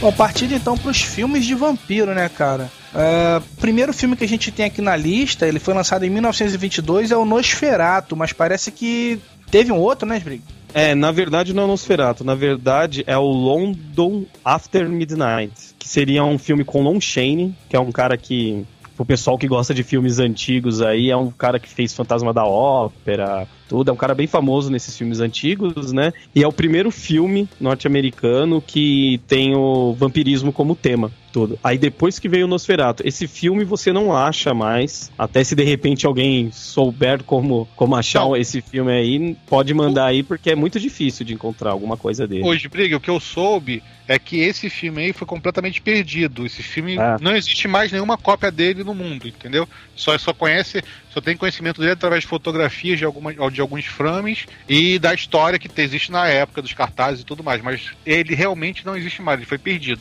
O negativo dele foi destruído e tudo mais. Aí depois tem o Nosferatu que é de 1922, que é considerado um grande filme. É um grande filme de terror, cara, até hoje em dia. Se você tira, é claro, a parte de efeitos especiais que não Nem inexistente. tem, né? é, não tem. O máximo é uma sombrinha, é uma coisa, o cara levantando do caixão, que é de estilo Michael Jackson. É, só que na verdade, pra época, era um puta efeito especial, né? Efeito Se você especial. E é um bom filme até hoje, cara. Você consegue assistir o Nosferatu, entendeu? E o, e o Nosferatu, a curiosidade, que era o seguinte, eles queriam fazer um filme do Drácula e não conseguiram os direitos, né? Aí resolveram mudar o, o, o nome do, do Conde e tudo e transformaram no nesse monstro, né? Que ele é, tipo, parece um rato, na verdade, ele, né? Tudo. Mas o Nosferatu também tem lendas sobre ele, não tem? Ou foi aí- Nosferatu, na verdade, é o nome. É como se fosse o nome científico do vampiro. É, também ouvi falar isso aí já. Bom, em 1938 a gente tem o Drácula, a versão espanhola. Que esse Drácula é, foi o primeiro Drácula falado, né? Foi o primeiro Drácula com som de voz. E ele que deu origem a- aos Dráculas que a gente vê hoje no cinema, com aquele sotaque carregado, com a capa, com o estilo todo. É esse Drácula. Porque o ator que fazia ele, o Baila Lugosi, que, fa- que fez esse filme, ele na verdade não era americano, não falava uma letra em inglês, entendeu? Não falava nada em inglês. O diálogo dele, todo do filme, foi escrito foneticamente, tipo aquele do Jim. Sabe o que é escrito em Lost? A Sun escreve pra Jin, ah, fala isso aqui tudo em, em japonês, lá em coreano, que ele vai falar, vai ser a palavra em inglês. Então foi escrito foneticamente pra ele, ele pronuncia, eh, repetia aquilo feito um papagaio, entendeu? E é por isso que as falas dele são for ver, até o Vader tem influência nele, né? É, eu tava vendo, eu vi esse filme, cara, tem uma, ele, é, hoje em dia, pra mim, que eu gosto de filme pra caramba, mas o filme chega a ser de vez em quando hilário. Você vê o filme, mas ele tem hilário. Mas se você ver, tem uma cena que ele pega o, o, o Van Helsing e faz a, a mão do Vader. Então eu acho que a Lucasfilm, né, o Lu- Lucas... George Lucas. George Lucas, ele pegou essa parte do, do vampiro, do Drácula, da, da mão do Do poderosa. estrangulamento, né? Estrangulamento. Exatamente, chupou do Drácula, cara. Mas ali, ali quando eu vi, me bate, fez a referência na mesma hora. Porra, Dan- é, Darth Vader. Se eu tivesse, se, se fosse um filme posterior, eu acharia que fez menção ao, ao Darth Vader, mas ali fez menção ao Drácula mesmo. Eu tenho certeza. Agora, esse Drácula que você falou não é o da versão espanhola, é o outro Drácula Não. também de 31, né? Que é uma curiosidade, cara. Os dois foram gravados juntos. Um foi de manhã e o outro era à noite. Entendeu? Mesmo Tanto- estúdio. Tanto que tem uma piada que a única, o único integrante do, do elenco que não descansou nem um minuto foi a peruca. Porque o Conde Drácula usava a mesma peruca do, do Conde Drácula espanhol, usava em inglês também, entendeu? Então a peruca era usada por dois turnos. A peruca devia ser uma maravilha. No final da. Foram três meses, três semanas de gravação. Você imagina como devia estar fedendo essa peruca. Bom, e aí tiveram vários filmes ao longo dos anos, a gente vai citar alguns aqui. Uns a gente vai parar pra falar, outros acho que não compensa, né? Tivemos aí O Vampiro em 1932, já em 35 A Marca do Vampiro, em 36 A Filha do Drácula, em 43 O Filho do Drácula, em 44 A Mansão de Frankenstein, 45 A Casa de Drácula, Abbott e Costello encontram Frankenstein. Esse Abbott Costello, na verdade, era fim de carreira do Baila Lugosi. Isso daí é o seguinte, Abbott Costello, não sei quem se o pessoal sabe, mas é um, são dois comediantes muito famosos nessa época, né? E o Baila Lugosi, ele viveu só de fazendo Drácula. Então chegou uma hora que ele não tava, ele não tava conseguindo fazer mais nada. Nenhum Ele filme chegou de a fazer que- esse, esse Drácula na TV também, alguma coisa já, na época? É, aí ele começou a, a chutar pra todos os lados. Então ele Esse- fez esse filme de comédia, tudo. Esse filme aí não foi o do Ed Wood, não? Não. E o Ed O Ed Wood é Wood aquele foi o- filme que o Johnny Depp faz aquele diretor maluco. Plan 9 for- from Space. Esse daí é o último filme do Baila Lugosi, que ele participou. Literalmente. Só, é, ele só participou dos cinco minutos do primeiro filme. Porque ele só, Do- gravou, filme. ele só gravou três dias, no terceiro dia É. ele morreu, entendeu? Ele gravou uma cena, aí eles usavam um, um dublê que não pra mostrava fazer o rosto. papel dele, isso que não mostrava o rosto. Bom, de 45 então a gente pula direto pra 1958, onde tem Drácula, Vampiro da Noite. E esse é bom falar porque foi quando o Christoph Lee, o Saruman, do Senhor dos Anéis, entrou pra fazer o Drácula também, que ele tá, tipo, herdando o papel do Baila Lugosi, né? Que aí foi o que ficou conhecido na Hammer como um dos maiores vampiros, né, que já teve. Foi o Christoph Lee. Certo. Em 1960 a gente tem As Noivas de Drácula, em 64 Mortos que Matam, 66 Drácula, o Príncipe das Trevas, em 67 a gente tem A Dança dos Vampiros, 68 Drácula, Perfil do Diabo, 69 Sangue de Drácula, 70 O Conde Drácula. Ainda em 1970 a gente tem Carmila, a Vampira. É, esse filme, inclusive, eles fizeram uma versão comediona ano passado do Lesbian Vampire Killers, que era da mesma lenda, né? Dessa Carmila aí, que era uma vampira lésbica Isso. que só chupava uma mulherada e, e lá lá lá. Que foi até o filme que o Sbrig cobriu lá no SP Terror, né, Isso. Sbrig? Isso. É um filme que é bem homenagem ao, a esse filme antigo e todos os filmes da Hammer, que é a produtora. O legal desse filme é que quando cortava fora a cabeça, né? Ia um jato de, de uma coisa bem pastosa e branca, né? que parecia Amarela, outra né? coisa. É, parecia. É muito bom esse filme. Vamos lá. Ainda em 70 a gente tem o último filme aqui, que é Valéria e sua Semana de Deslumbramentos. 71, Luxúria de Vampiros. Isso é filme pornô, essa porra? Hum, não, mais ou menos. São filmes eróticos de vampiros. É, porque... sempre tem.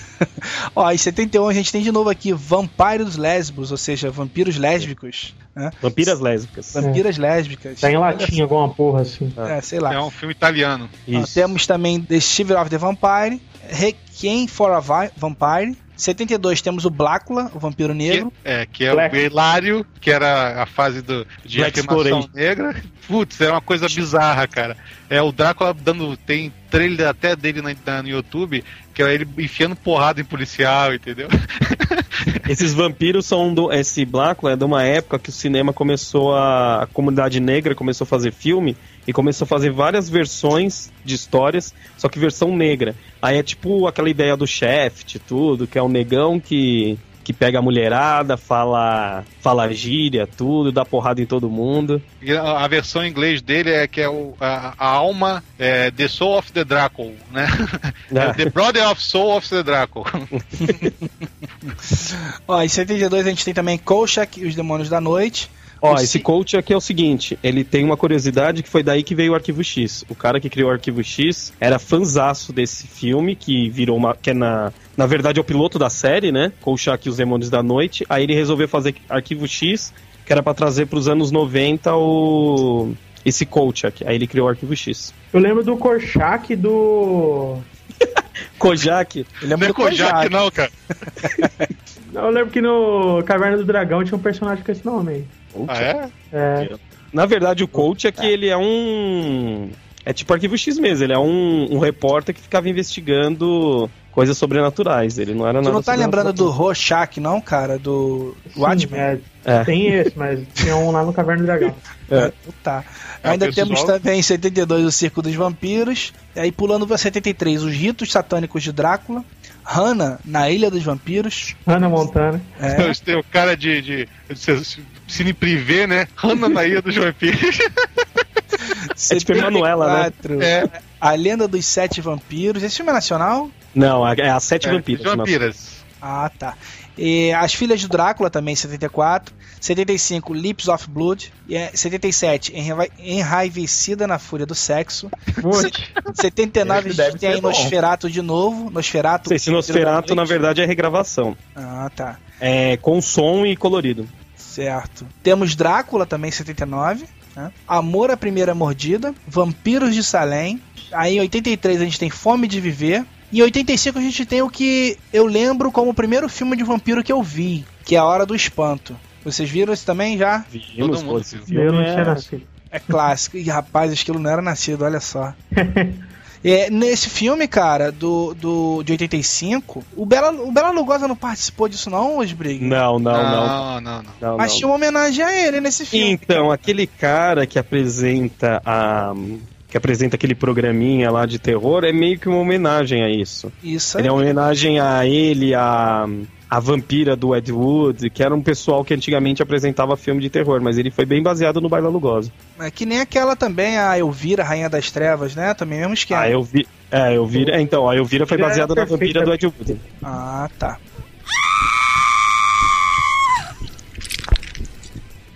Em 87 a gente tem, cara, um filme que foi o primeiro filme que eu vi no cinema sozinho, com 10 anos de idade. Oh, É, morrendo de medo.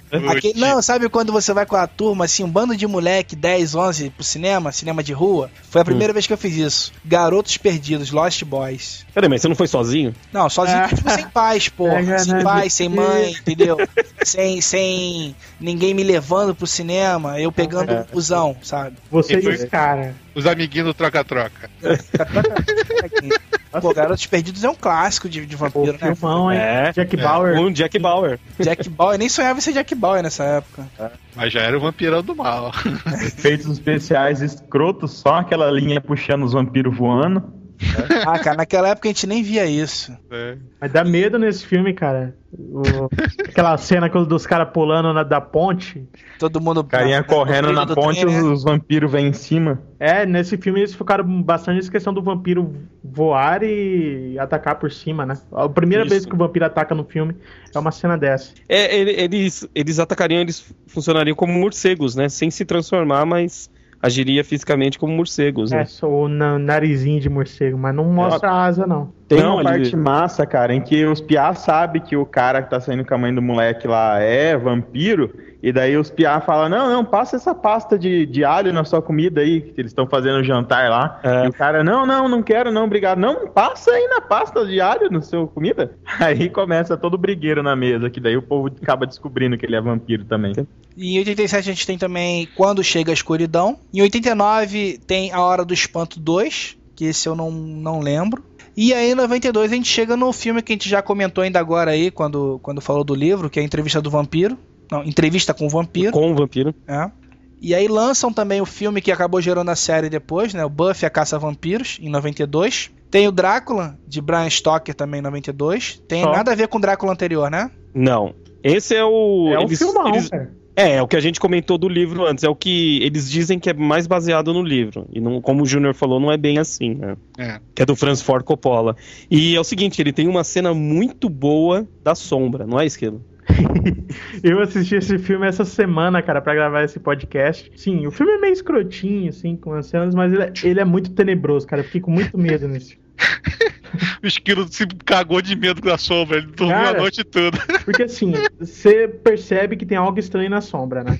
Primeiro aparece aquele Drácula ultra escroto, velho, cabelo enrolado até no fiofó.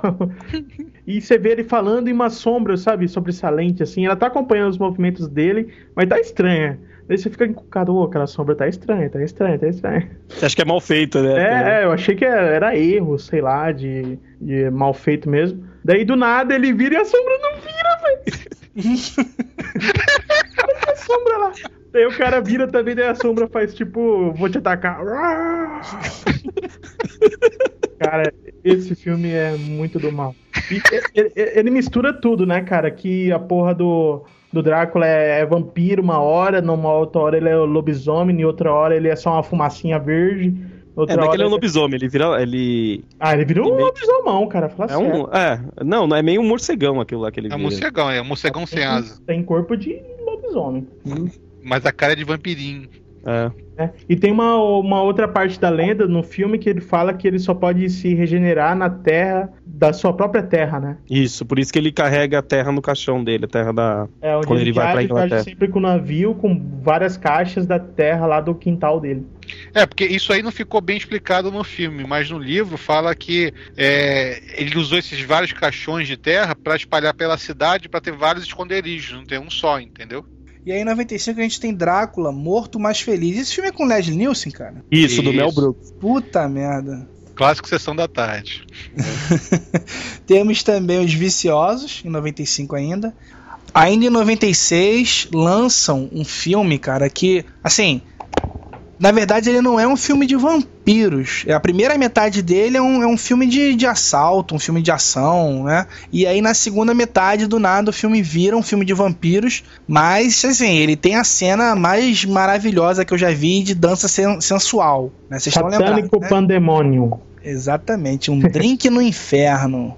E vocês vão colocar o vídeo aí. Lógico, Salma cara. Hayek pega uma cobra, se passa pelo corpo inteiro, daí mete o pé na boca do Tarantino, derruba a cerveja pelo corpo todo pra até cair na boca dele, cara. O cara toma cerveja do dedão do pé da Salma Hayek. Só que é, É o um seguinte, se você conhece a Salma Hayek hoje, magrinha, desmilinguida e tal, na época ela não era assim não, cara. Ela era corpudona, mas é uma dança que deixa qualquer um doido. A gente vai colocar esse vídeo aí É, pra qualquer galera ver. que você vai hoje Rapaz, tem eu acho que você da conhece a Salma Hayek que eu não conheço, porque a que eu conheço hoje é gostosa e peituda pra caralho. Ah, cara, eu acho ela muito magrinha, muito magricela. Nesse filme ela, ela tá esculachando. É. Bom, a gente nem falou, né, que o filme. De, de- de- acho que nem, nem interessa saber da cena de vampirismo do filme, né, cara? Não, é massa, cara, porque o Drink no Inferno é o nome do bar que eles chegam depois de um monte de rolo. Nem lembro qual era o rolo que o George Clooney fazia com aquela família. É, Porque foi o que eu queria- falei, eles sequestraram a família, porque Ele sequestrou porque ele tava levando a grana de um assalto pra lá pra encontrar com o cara. pegaram ele de dois- refém, né? Os Isso. dois são, eles são os dois bandidões, né? O, o irmão Isso. dele, o irmão do, do Clooney, é um assassino, né? Que faz o Tarantino. É um assassino loucão, quer matar todo mundo, quer resolver tudo. E o, o Clooney é um assaltante já, não sei o quê. E o filme é dirigido pelo Robert Rodrigues, que é Isso. o diretor de Sin City e tal. Sempre é O irmão do Tarantino em todas as produções, quase, né? É.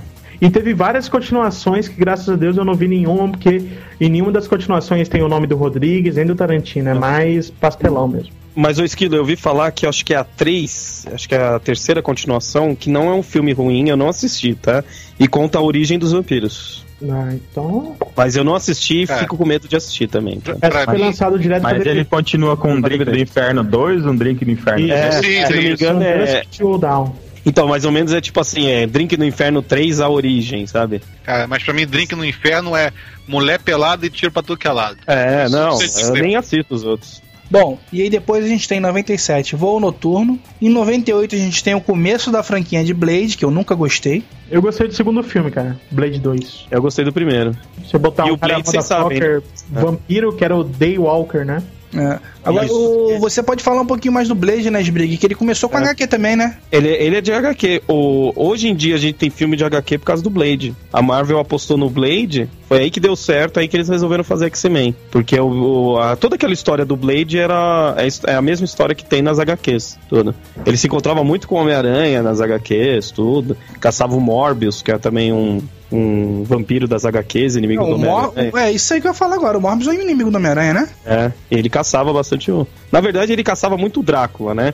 Mas a maioria das vezes que ele aparecia na HQ dos Homem- do Homem-Aranha era por causa do Morbius. Bom, eu não li HQ que nem o Sbrig liu, liu e tal, mas eu gostei do, do filme do Blade, principalmente porque tem a participação do Wesley Snipes. Eu acho que ele conseguiu dar ao personagem toda a, a ação que era necessária e a cara do personagem. Eu não vi o quadrinho, mas pra mim Blade tem a cara dele agora.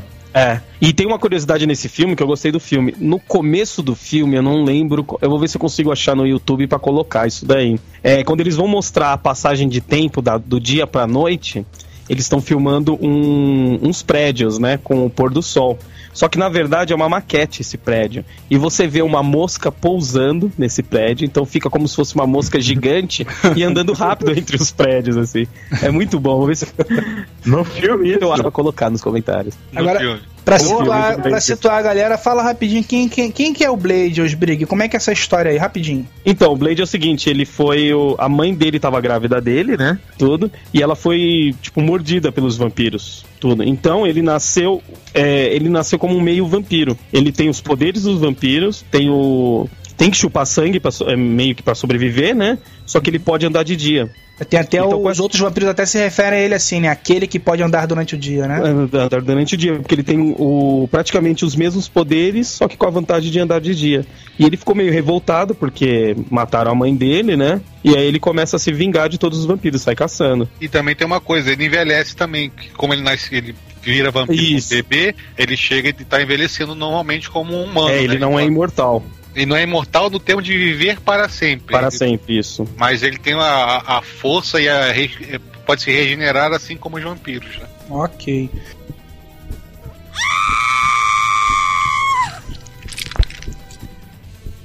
Em 2000 a gente tem a Sombra do Vampiro. A Soma do Vampiro é interessante porque ele é, é- Quando fizeram o Nosferatu, aquele que a gente que o Jabu achava que era o primeiro filme de vampiro, tudo, o Max Schreck, eu acho que se fala assim o nome dele, que é o ator que fazia, que é um ator do impressionismo alemão.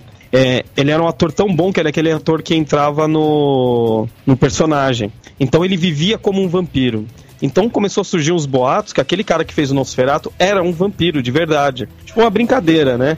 Aí, com esses boatos foram grandes assim, o, o cara resolveu fazer esse filme, A Sombra do Vampiro. Então, é com o John Malkovich, que é o cara que vai filmar, e o William Defoe fazendo o vampiro, que é o Duende Verde de Homem-Aranha, né? Então, é contando a história do, do diretor, que eu não lembro o nome, ele encontra esse vampiro, o Conde lá, e começa a filmar com ele.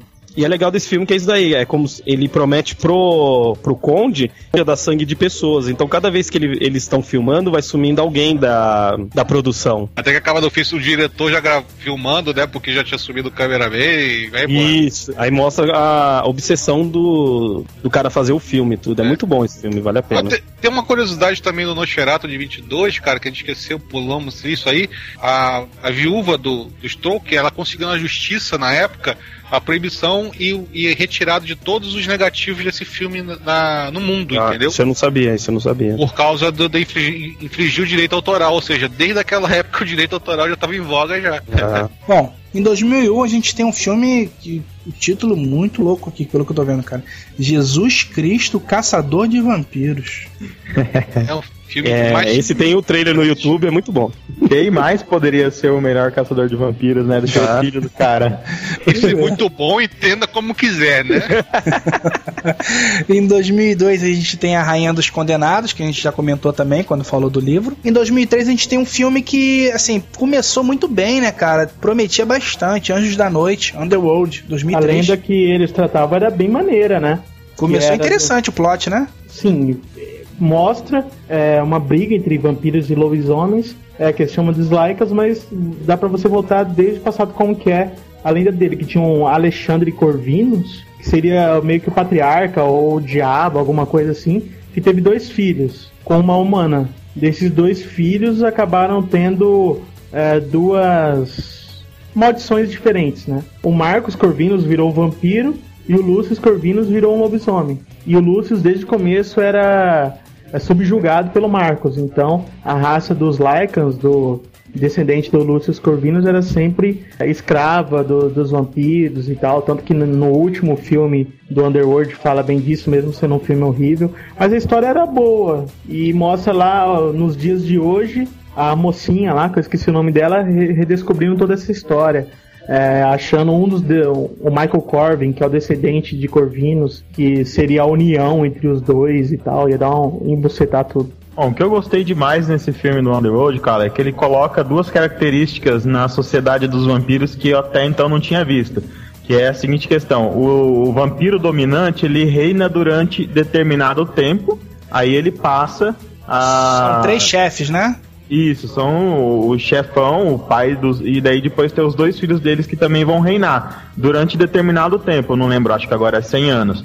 Aí quando um tá reinando, o outro tá dormindo, tá hibernando. Descansando, né? Exatamente. E não só essa questão que já é legal da sociedade, já existir uma organização de quem tá reinando em determinada época, como também a questão de quem alimenta o vampiro, ele consegue ter todo o conhecimento da história da pessoa, ou todo o conhecimento da história importante da pessoa em relação a algo que ele queira saber. E É isso junto foi com o sangue e as memórias. Exatamente, ele conseguia adquirir o conhecimento do que a pessoa viveu em relação àquilo que ele determinar que é importante. Eu não lembro de ter sido colocado nada disso em nenhum filme de vampiro antes, e eu gostei demais de ter sido colocado nesse. O mais legal do filme acho que é o estilo, né? Essa questão de ser bem dark, chove. É um Matrix de vampiro, né? Exato. No começo ela já pula de cima de um prédio enorme, tem muita questão do tiro, quase bullet time lá. Ele é bem estiloso o filme. Tem uma curiosidade desse filme, eu não sei que cargas d'água aconteceu. Aquele Vampiro a Máscara, o RPG, é, o pessoal da, da editora tava processando eles, porque a história do filme, acho que vocês não falaram, é a história mesmo de uma vampira que se apaixona por um lobisomem, né? Sim. Eles Na giram verdade, bem disso. Se apaixona pelo É. Michael Corbin, que é um descendente do, Descendente, isso. do Corvinus. Que depois ele vira como se fosse uma mistura de vampiro com lobisomem, né? Isso. Eles chamam de abominação, não chamam? Ah, eles chamam alguma coisa assim. É, acho que é abominação. E é o É porque seguinte. mistura as é, raças, né? Que na verdade, É. depois você descobre que são da mesma origem. Na É, verdade, essa mas- origem é descoberta acho que no segundo filme só, não é, o Esquilo? Sim, é. E segundo mostra, mostra um prólogozinho bem no começo. Então, a editora do Vampiro à Máscara ele entrou com um processo em cima do filme, porque eles lançaram um romance antes do filme, que é a história de uma vampira que se apaixona por um lobisomem. E aquele cenário do filme é totalmente Vampiro à Máscara, sabe? O RPG ele é nesse estilo do filme. É. Aí eu não sei qual é o final do, desse processo, o que que deu. Mas eles foi um processo até que grande, assim, em cima do filme. E também essa parte do que o Zuil gostou, né? Do rei, cada um reinar, reina por certo período e tudo mais, tudo mais, é baseado meio nos clãs de vampiro do, do, do A Máscara também, né? Isso você nunca viu antes, Zuil. É, É. Na verdade, foi uma chupação do. literalmente, É. né? Do, do vampiro A Máscara. Eles até usam naquele nome Abominação que eu tava falando, no Vampiro à Máscara, a mistura de vampiro com lobisomem, que é uma coisa que no livro, é- no RPG é uma coisa difícil de você conseguir, chama-se Abominação. E é naquele estilo do cara lá. E em 2004 a gente tem o lançamento do Drácula 2000. Esse Drácula 2000 também tem uma curiosidade porque ele muda a concepção do vampiro. Ele põe que vampiro aí é Judas. E como é um filme ruim também, ninguém precisa assistir esse filme, aquele negócio, é, aí o vampiro só morre enforcado, como se fosse Judas. Inclusive, cara, no outro filme que foi lançado em 2004 também, que é o Vampiro de John Carpenter, ele explora um pouco disso também, né? E eu não lembro. Já Não, Não, não, não, explora acho não, que não. domingo. Eu acho que explora a coisa do da prata, Ah. o porquê ser prata, porque eram moedas de prata que foram oferecidas a Judas. Não, isso realmente, ele explica que a moeda de prata serviria pra quê? Pra... Seria o único metal com pureza o bastante pra poder derrotar algum inimigo do mal dessa forma. Isso no Vampiros no- John Carpenter. Isso, Isso. no Vampiro de John Mas não fala que é, não dá a mesma explicação do Vampiros do Drácula 2000, não, né? Não, Pode não, ele não esteja- tem nenhuma ligação a Judas. Pode como ser que eu esteja Drácula confundindo 2000. então, mas eu vi em algum lugar, eu não lembro de ter visto esse Drácula 2000, mas eu lembro que existe algum outro filme também que compara o, os vampiros a Judas. E, É, na verdade, o primeiro Drácula vampiro 2000. do mundo teria sido Judas. É, isso É, é, no Drácula, 2000. Ah, então deve ser isso. Então eu tô confundindo. E ainda tem até um flashback dele que ele rouba uma corda de uma cabra morta e se mata. Isso. Bom, sei lá. Mas não vale a pena, não. É. Em 2004 também a gente ainda tem ó, o Van Helsing, caçador de monstros, né? Que também não vale a pena, né? Ah, mas va- vale a pena sim, pô. O filme, você pode não gostar, mas que ele fez muito sucesso na época. E é um dos filmes disso- que mais arrecadou, né, de vampiro, né? Os efeitos Ele visuais fez- dele são muito bons, cara. Ah, foi isso que eu não gostei, sabia, Jabur? Eu achei muito Playstation. É, eu achei meio Playstation mesmo, muita animação. É que se o filme tivesse pegado mais essa questão de animação, poderia funcionar melhor, porque o efeito dele parece animação mesmo. A ideia do filme é legal, né? Que é pra você pegar os monstros antigos da Hammer e da Universal, na verdade, e trazer de volta, né? Que era com Stephen Sommers, que ele trouxe a múmia. Aí por isso que não tem múmia nesse filme. Aí eles resolveram colocar Monstro do Pântano, colocar todos os filmes de terror antigo nesse daí. Só que É. eu achei a execução final uma bosta. Aí o Van Helsing, ele vem desde a lenda lá do, do Drácula do Bram Stoker, né? Isso, bem da, do romance do Bram Stoker. E ele foi sempre essa questão do, do caçador de vampiros, do caçador de coisas sobrenaturais. Tanto que no primeiro filme ele é feito pelo Anthony Hopkins. É, pra quem não lembra, o Van Helsing nesse de 2004, o Van Helsing mesmo é o Hugh Jackman, o Wolverine, e a mulher que ajuda ele é a guria que fez o Underworld. Underworld. E saiu no Brasil na mesma época, mesmo tendo essa diferença aí, nos Estados Unidos, no Brasil saiu junto. É verdade. Ela com de roupinha ver os colada dois do mesmo filmes- jeito, né? Eu lembro de ver os dois filmes em cartaz no cinema. É, e eu, sabe o que eu tô estranhando até agora, cara? Que o Zuil, que é o podcaster mais tarado que eu conheço, ainda não falou da gostosice que é dessa mulher, cara. Ela é muito boa. cara. Pô, a guria é bonita pra caralho, né? Ela não aparece em trajes mínimos, acho que só no segundo filme. Ah, mas é do com roupa Underworld. de couro apertadinha, cara. É Ah, massa. cara, mas isso engana pra chuchu, bicho. Isso aí é aquela roupa que ela não consegue respirar, que sabe, tirou a roupa, vai pra tudo que ela. Inclu- Inclusive, ela, Aquele- ela é esposa do diretor do, dessa série, né, cara? Do Anjos da Noite. Do Stephen Sommers? Não tá explicado. Tanto Posso estar eu dando uma canelada. Eu achei que ela é esposa de Não, não, alguém, não. alguém pica- algum pica-grossa da produção. É, É, Stephen Sommers é do Van Helsing. Era do diretor do Underworld. Ah, então não é o Stephen Sommers, não. Não, tô errado.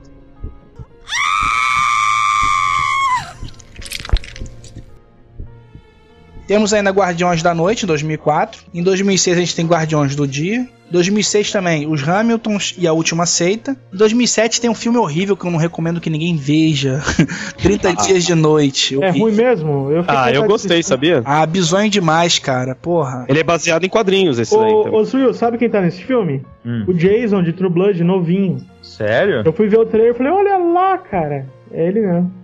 Porra, eu assisti ele, mas não lembro ainda recentemente eu reassisti Ele não tava tão no loiro, ele tava um pouquinho mais moreno, assim. Eu ainda reassisti que passou 30 dias de noite no Cinemax, mas não me liguei ao personagem.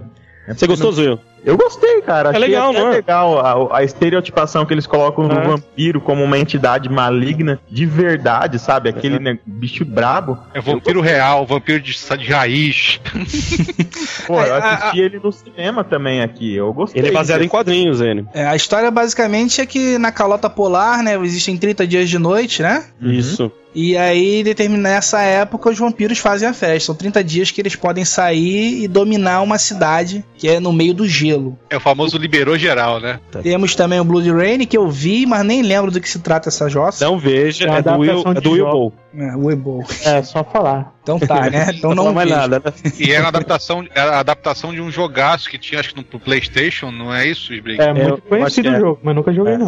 Eu nunca Ah, cara, joguei, se mas. é o Ebo é adaptação de game. Fato. É, não tem essa. É estragação de game, né? Foi aí que começou a carreira do Boy, se eu não me engano, cara. Foi Não, Não, Não, cara, foi no Alone in aí, the Dark, é. cara. Ah, é, o aluno de. Meu Ah, Deus! é, ó, Eu é, vem espalhando cocô há muito mais tempo, cara. Meu Pode Deus. falar de Alone in the Dark, eu arrepiei. Em 2008 a gente tem Garotos Perdidos 2, a tribo. Só vale só pra quem é fã de Garotos Perdidos, aí você acaba vendo e se- e se estrepa. Eu sou fã, mas não assisti esse filme, assim. Não deu vontade, que eu vi que foi filme feito pra DVD, já associei a porcaria. É, não, É, é, eu não assisti por eu ser fã, sabe? Eu fiquei com medo de estragar o, meu, o Garotos Perdidos. O pôster já dá arrepio já, cara. Não- E o Bocão aparece, né?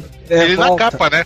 Ele é o, É. ele é o Ele principal. só faz. Eu, eu fiquei sabendo. Não, eu só fiquei sabendo que ele aparece um- uma parte do filme. Ele, Ele, não aparece é um pouquinho, ele aparece um pouquinho É. como, de novo, como mentor, caçador, não sei o É, quê. com a mesma cara de criança. É né? o Chan, alguma coisa o nome dele, cara, não. Ah, sei lá, whatever. O bocão do. Vocês não falaram do bocão do. Dos Goonies. Dos Goonies, né? Da da onde é o bocão? Da, do gelatina?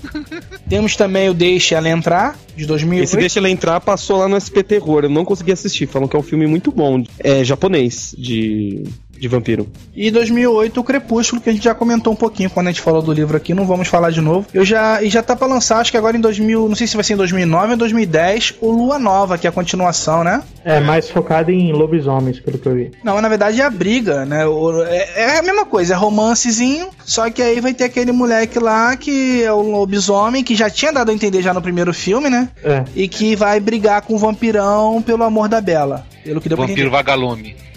E eu vi Ah. no trailer, cara, não é lobisomem, é lobo. É, lobisomem, porra. Se ele é homem e vira lobo, ele é lobisomem, caralho. Não, mas ele vira um lobo, não vira um metade homem, metade lobo. Eu achei Não. tosco. Não, Mas Não, o mas é lobisomem normal é um homem que vira lobo, cara. Lobo, É, é. Tem filmes que fica aquele lobão escroto em pé, todo deformado. Não, escroto não, esse que é massa. Pô, o cachorrinho eu dou uma bica nele. Ele vai lá dar. Aham, tá bom, aham. aham. Você tem medo de um cachorro bravo? Ah, Você Você não. E um Ah, lobo mas bravo. você consegue é controlar ele. Um lobisomem de 2 metros de altura, você consegue controlar ele? diferença? Você que nem a Lara Croft, né? Que socou o nariz do tubarão. né? É. Ah, mas porra, é que nem um, um, um cachorro bravo. Se tiver, sei lá, um pau, você bate nele. Mas você sabia que cachorro e lobo tem, é, é meio diferente, assim, né? Ah, é, do mesmo tamanho, mesma coisa. É. Bom, Esquilo dando uma de macho agora. Ganhou de mulher e agora ah, quer no tomar no cachorro. Você é muito, mais medo um lobisomem de 3 metros de altura. Você se põe na calça dos dois jeitos que. Não, lógico, não, não sou preso de sair lutando Eu quero ver se esse, se esse cachorro aí tem uma sombra diferente, se esquiva. Se tiver sombra, fodeu. É é ainda. muito melhor se ele tiver 3 metros de altura, peludo pra caralho, daí, daí eu me Já era. E aí agora em 2009 a gente teve o Bled, o Matadores de Vampiras Lésbicas, que foi o que o Sbrigg cobriu no SPT Terror, e o Sim. Blood, The Last Vampire. Algum desses É baseado merece no alguma anime. observação? Esse daí, se não me engano, é feito pela Lucy Liu. O Blood? É. Não, não, esse da Luciliu é um outro, que é muito ruim também. Que os vampiros, esse da Luciliu, eu não sei se tem um nome aí que eu não lembro o nome. É um que os vampiros, pra pegar o sangue, eles colocam tipo uma dentadura de. Coloca, tipo, o- os caninos, tudo, ou usa um anel pra furar a pessoa pra chupar o sangue. Ah, esse Blood aí é feito pelaquela japonesinha lá do Kill Bill que, que roda uma bola de ferro. Não lembro. Eu lembro que é de um anime. Não, mas o filme é feito pelaquela japonesa do Ah, Kill é? Bill. Se bem que japonês é tudo igual, né? Pra mim é, ela. é. Girou uma bola de ferro, é japonesa, tá. Diz que a Lucilio tá tudo certo.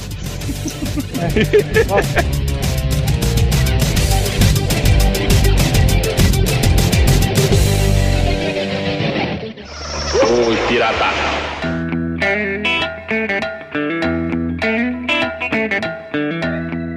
continuando no audiovisual, o Vampiro sempre esteve em séries, novelas no Brasil e até em anime. Alguém lembra algum desenho assim que teve vampiros? Cara, eu lembro de Dom Drácula, de 1980 e pouco lá, que era um vampiro muito engraçado, um anime japonês, cara, que era diversão. Ele era um vampiro todo atrapalhado, né, cara? É, cara. Ele e a filhinha dele lá fugindo do, do, do- do caçador de vampiros. Era uma comédia, cara. Não, e ele era meio, ele era meio filha da puta e tal, mas depois ele mostrava que tinha um bom coração, né? A filha dele era toda bobinha. Não, cara, e é aquela regra daquele desenho da década de 80 que tinha umas coisas que não era pra criança, que ele era um vampiro taradão, entendeu? É ele vira uma mulher bonita, É. os olhos pulavam pra fora, entendeu? A boca caía, o queixo caía, entendeu? era um vampiro taradão. Coisa de japonês também, né, cara? Não se pode, É. né, fazer o quê? Tinha a turma do Penadinho, lembra? É, o Zé Vampiro. Zé Vampir. É. Tinha a família Drácula também, que era o lobisomem, um o vampiro e um Frankenstein, que eram os, os três mocinhos da, da parada, que iam caçando, tipo Scooby-Doo, entendeu? Iam, iam passeando por vários lugares. Tem, tem a família Monstro também, né? Tem a família Mosca que veio pra desenho, que era um seriado, né? Veio pra desenhos? Eu não lembrava. É, foi uma, uma série. E o que mais teve foi as séries americanas, né? O primeiro que vocês já falaram aí é o Maldição Eterna, né, Wesley?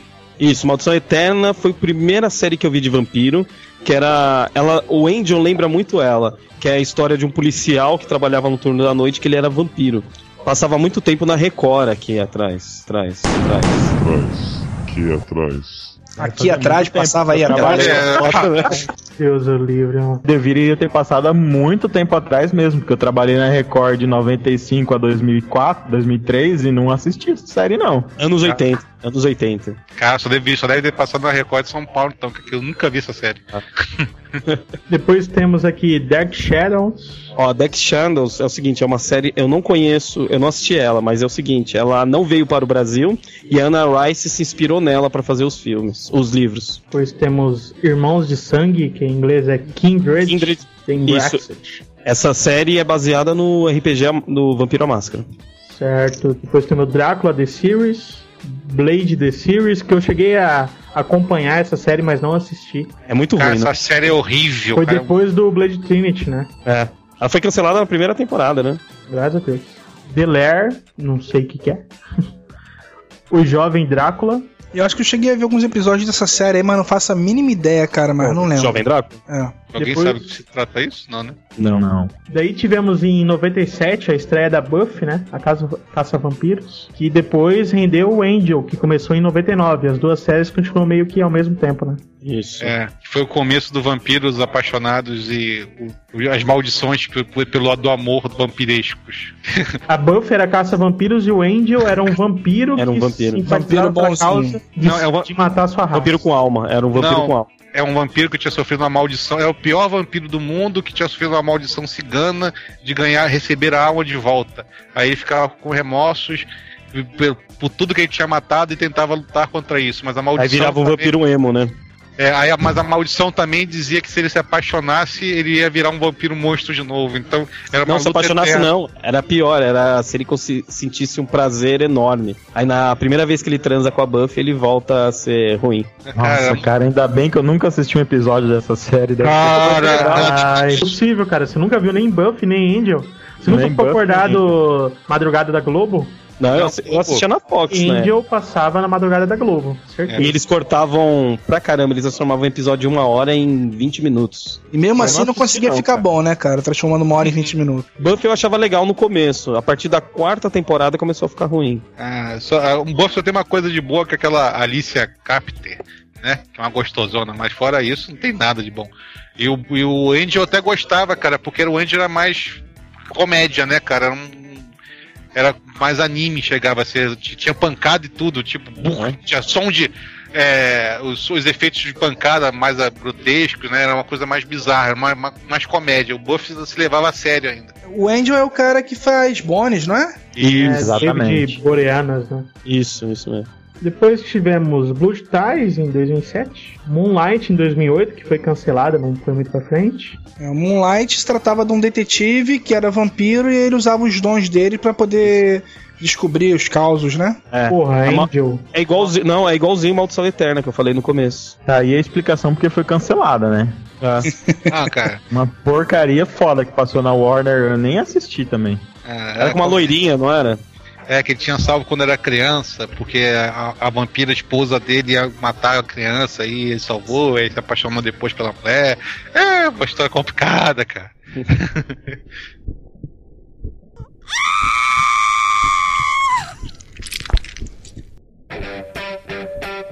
E agora, em 2008, tivemos a série que tá ultra hype hoje em dia. É, eu não considero ela boa, mas eu considero ela muito engraçada e escrota, assim, ao mesmo tempo. E, mas eu gosto muito dela. Que é, tem um, que é True Blood. Ela tem um plot interessante, né?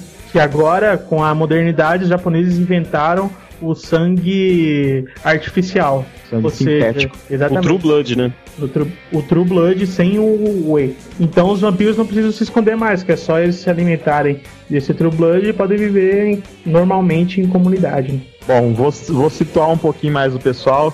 True Blood é, é oriundo de uma série de livros da Charlene Harris, que, bom, o livro que inspirou realmente True Blood chama Vampiros em Dallas. Ele foi lançado em 2001, esse livro. Daí o Alan Ball, que é o produtor de A Sete Palmos, que também é da, da HBO, gostou das séries e resolveu fazer essa adaptação para, para a televisão. Fez tanto sucesso, pô, é sucesso na HBO, um canal premium, ele não tem uma audiência tão grande. Então, atualmente, a HBO está com uma audiência de 4,5 milhões de espectadores, que para o canal já é algo impressionante. Mas o hype maior dele é na internet, como é de Lost, como é de outras séries. O hype maior é, é no mundo online. Deixa eu só falar uma coisa que o Esquilo comentou, pelo que eu li da série, só pra não ficar muito confuso. É essa coisa da invenção do sangue. O Esquilo colocou como quem não conhece a série, como se esse sangue tivesse sido inventado pra suprir a carência dos vampiros, mas não foi bem assim, né? O sangue foi criado porque existe uma carência de É, sangue lá e tal, e acabou que com isso os vampiros se sentiram bem pra poder aparecer pra humanidade e mostrar que eles não ofereceriam perigo, certo? É, mas na atualidade da série, esse sangue já está sendo produzido como bebida mesmo. Exatamente, Bebida o sangue ele é comercializado, ele é comercializado porque a ideia é a seguinte, Jabur. A ideia é que os vampiros, eles já são liberados, sabe? Ninguém, não, não é segredo que os vampiros existem. Então eles estão tentando viver em sociedade. E o True Blood foi colocado justamente para os vampiros poderem saciar a sua sede. Ele foi inventado para os vampiros. Não- não foi o contrário, não? Não ser. foi- Não, não, Zuel, foi não. Foi Eu não, Zuel. Eu acabei de ver a série. Foi o seguinte: com o lançamento do True Blood, os vampiros resolveram. Com a descoberta do True Blood, os- os vampiros se revelaram a Na público. verdade, na série não, es- não explica assim. Explica não. Eu explica, não eu te Explica, eu, eu li isso, cara, quando a série começou, caramba. eu li É, isso da série, cara. Não, É no episódio, é no, é no- é no episódio 1, aquela loura falando, aquela loura na televisão falando com o pastor. Que o pastor se recusa a falar com eles. Então explica ali que, o- que os vampiros, depois da invenção do Blood, resolveram se mostrar a público e vai lá pão duro. Naquela cena que aparece na televisão, sabe? Que toda hora aparece no Blood, é, ela explicando exatamente isso. Eu acabei de ver, vi. Eu acho que não deixa tão aí, explícito, cara, não. Não, é, deixa assim, Esquilo, porque aí existe até esse problema de. Que aí os vampiros é, começam a aparecer e existe essa coisa de, de mesmo tendo o True Blood, ainda existem vampiros que caçam humanos e aí tem um problema na série por isso, não é? É, eles É falam porque exatamente. assim, uma, Pode falar. uma determinada, uma determinada parte da comunidade de vampiros não aceita. Eles são revelados, eles sabem que eles existem, mas eles não aceitam é, o True Blood como forma de alimento, entendeu? Eles preferem viver isolados, preferem viver caçando ainda como são os vampiros normais, digamos assim. E já o Bill, que é junto com a Suki os personagens principais, o Bill tenta viver em comunhão com as pessoas. É, eu lembro que eles falam alguma coisa parecida assim na série, que você preferiria comer uma carne na churrascaria, pronta, assada, no ponto, ou comer aquele negócio congelado, acabando de sair da geladeira. Uma curiosidade é que esse True Blood agora tá sendo lançado, né? Na Comic Con eles já lançaram o True Blood. Como assim? De verdade, de verdade. Ah, é Uma- zoeira, porra. Não, lançaram. Não, não, não. Eles lançaram um produto, inclusive tem no YouTube a propaganda da venda do True Blood já. é, já foi colocada para vender. Tem a aparência dele é de sangue mesmo e o gosto é de laranja. Ah, é? Legal. Pra quem não ouviu o spin-off especial de produtos de séries, por favor, dá uma olhadinha lá, vamos ouvir o programa que a gente fala disso também. Beleza, vai- estar aí no link. Mas o que eu acho legal da série, que a gente não comentou até agora, é que eles fogem dos grandes centros. Eles vão lá pra Bon Thompson, que é uma cidadezinha no interior dos Estados Unidos. Da Lusiânia, né? É. Uma cidade bem. Bem, bem caipira mesmo, sabe? E eu você- não sei, mas o mote do True Blood fica nisso, não é? Por causa daquele negócio da Lusiana de ter os escravos. Os escravos agora são contra. O pessoal negro é contra os vampiros, não tem? Não. Mas- Não, Fica não não, toca não, muito não. nisso, não. Porque Na o livro eu sei que verdade, toca a história nisso. de True Blood, a história de True Blood é o olhar da Suki. É a visão da Suki, é a vida dela em, em comunhão com os vampiros. A Suki é o quê? Uma garçonete que tem o poder de ouvir o que os outros pensam. E é a partir do que ela vê que, que surge toda a série. Mas Lógico ela não que é uma, uma vampira, só pra esclarecer. Não, ela não é uma vampira. Ela Mas é ela tem uma- poderes, né? isso. Porque assim, no, no mundo atual em que True Blood existe, pessoas têm poderes de ouvir a mente. Bom, tem os transmorfos que na série a gente acompanha e vê que eles surgem. Então, o mundo em que True Blood passa é um mundo que não há essa limitação de o, o- o supernatural é, é segredo. Entendeu? Os vampiros existem, os transmorfos existem, então eles estão cientes de que seres humanos têm poderes diferentes. Só que True Blood, o livro em si, tem a visão da Suki. Não é uma narrativa, ela não narra a história. Assim como na série, ela também não narra a história. Mas ela é a personagem principal, junto com o Bill, que é o par romântico dela, que é o vampiro que tenta viver em sociedade. Você leu, Zui, o livro? Não, não li. Ouvi falar que é muito bom o livro, hein? Na série, cara, também é, apresenta. Tem uma cena que fala que existe muito mais coisas do que os vampiros e o metamorfo. Existe lobisomem, existe tudo. Isso, é. Entendeu? Deixou bem claro isso, que na verdade vai virar bas- basicamente eu tô sentindo um cheiro de Heroes ali. Tanto que fez duas referências a Heroes, a série, a primeira temporada, boa, né? Uma citou literalmente que o cara assistia a Heroes, e a outra parece um policial maluco, psicopata lá, como vampiro também, né? Do, do Heroes. Na segunda temporada já eles não focam mais tanto em vampiros, né? Já em outras questões sobrenaturais. Entra a questão de voodoo, entra a questão de, de macumba braba e outras coisas, seita religiosa, é, extremista, que o que é o Júnior, o que o Júnior falou no começo. No primeiro episódio aparece um pastor falando, e o pastor é o Newly, pastor Newly da The Fellowship of the Sun, que é a Sociedade do Sol, alguma coisa assim. E na segunda temporada essa sociedade é mais abordada, é mais focada, não tão fortemente como é na primeira. Na primeira, o intuito da primeira temporada é conquistar telespectadores. E conquista com o quê? Romance, sangue e assassinato. Sexo, né? E Faltou, sexo. é, Tem- faltou isso, mulher pelada, que o que mais aparece na série é mulher A pelada. teta da Suki já tá manjada demais. E, não, e vem cá, aquela suca, aquele dente separado parecendo Mad da, da é revista, meio né? feinha, né? Mas Ah, não, cara. Eu não aceito você falar que a Ana Pac-Man é feinha. Não é. Eu acho. É feinha assim, cara. O aparelho existe, cara. O ortodontia existe há muito tempo. Bota um aparelho nessa menina. O dente é mais separado, dá pra passar um caminhão ali no meio. Pô, mas qual essa é a cara? característica dela, pô. O quê? Ter dente praticamente de vampiro com. Não, dente- não. Ela tem uma separaçãozinha no dente frontal, o que é normal. Todo mundo tem uma orelha maior que a outra, um pé maior que o outro. Ela só tem no dente. Onde que Cara, você mora? É, é até um dedo de separação ali, cara. Ela não tem uma separaçãozinha. Até um dedo polegar ali no meio do dente dela. Ah, tá, mas é aceitável. Mas o, o que eu gosto da série, cara, é que eu acho que ela tenta fazer um paralelo parecido com a Idade Média, assim, que você tinha todos esses demônios, esses seres, assim, mas era mais no imaginário do pessoal e o pessoal desinformado. É por isso que ele leva pro interior, lá pra aquele lugar fora do agito e tal, pra li- mostrar como é que eles estão lidando com essa situação dos vampiros, dos seres sobrenaturais. Mas uma dúvida, os seres sobrenaturais todo mundo conhece ou só conhece os vampiros? Só os vampiros. Só o os vampiros resto é tudo escondido, né? Mas Só como os os Os seres sobrenaturais, eles, ele- eles se conhecem a partir do momento que eles se revelam pra uma ou outra pessoa. Ele- Eles existem no mundo de True Blood, Ah, mas não mas- é da ciência de todo mundo. Tipo, ah, ele tem aquela Nem os marca. vampiros, ele né, é que todo um- mundo sabe. Isso. Só os vampiros saem do armário, entendeu? O resto tá tudo no armário ainda. E até na questão da Idade Média também surge a igreja como sendo um grande combatente e tal, e mostra os argumentos deles que é, geralmente são furados. É, que isso mostra aí, no- no- durante a série fala que os vampiros soltaram várias lendas sobre ele mesmo pra se protegerem. Então, tipo, é, o vampiro não pode aparecer no espelho. Ah, fomos nós que inventamos isso, porque qualquer coisa é só se ficar na Aí, frente ó, do tô lá no espelho. espelho. Ou o vampiro tem medo da cruz, qualquer coisa, dou um beijinho na cruz que não tem problema, porque a cruz não tem nada pra, contra mim, entendeu? E mostra que as fraquezas deles lá são só contra o. O alho, né, que eles não gostam, É, eles sentem um certo ardor, mas é só isso. A prata e o sol. queima a pele, parecida com aquela doença que a gente comentou. É, mais detalhes a galera pode assistir a série, que inclusive tá fechando a segunda temporada dentro de breve aí, né, Will? É, True Blood nos Estados Unidos está chegando no final da temporada é, e tá muita expectativa. No Brasil, para quem tem a assinatura do canal HBO, pode acompanhar, porque é algo assim, a HBO ela faz o que é muito bom com a série, porque ela tem a menor diferença de um episódio dos Estados Unidos para o Brasil. Eles estão com quatro episódios de diferença só. O que é importante ressaltar É o mínimo, nenhuma né? outra série, isso, é o mínimo, mas nenhuma outra série faz isso no Brasil. É um Só mês, né? tá Então, um mês pra- legendar e trazer pro Brasil. Nossa, bom, hein? Exatamente.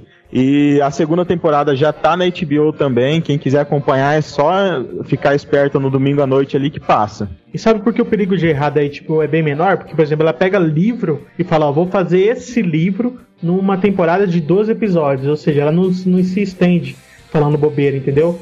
Daí o roteiro fica muito mais fácil de fazer. Não, e a, e a primeira temporada já tem DVD vendendo, né? Linkzinho no submarino aí, por favor. É meio caro, mas vale a pena. Dependendo aí se a galera comprar alguma coisa de True Blood e tal, a gente pode inventar até uma promoção aí pra frente, né? Vamos ver. Comissões, por favor. Bom, continuando falando um pouco mais de séries, além da badalada True Blood, a gente tem em 2009 agora, na Fall Season, Estados Unidos, lançamento de The Vampire Diaries e Lesbian Vampire Killers, que são séries que vão sair, uma pelo CW e a outra não tenho a menor ideia pelo qual canal que vai sair.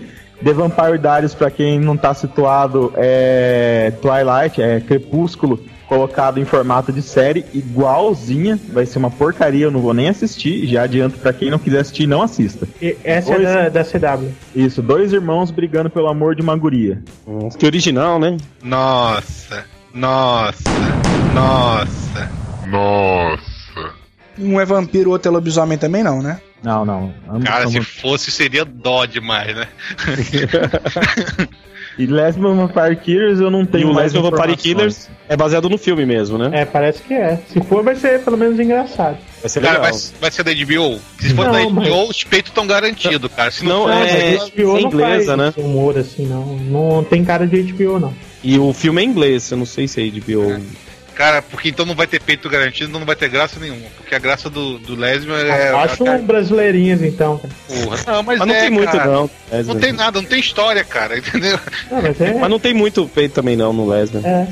Mas é vampiras gostosas, entendeu? Não-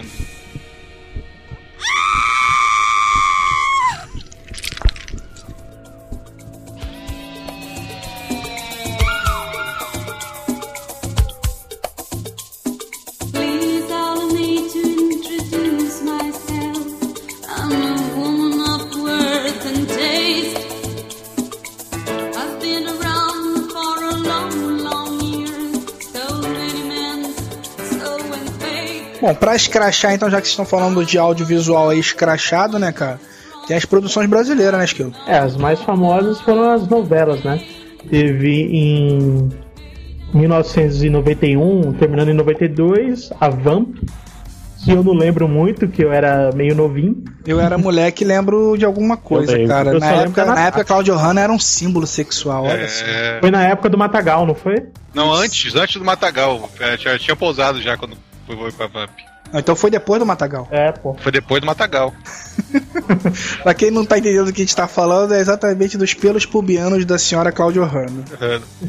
E a história da no- novela, pelo que eu vi aqui, é que essa. a- Armação dos Anjos, o nome do local.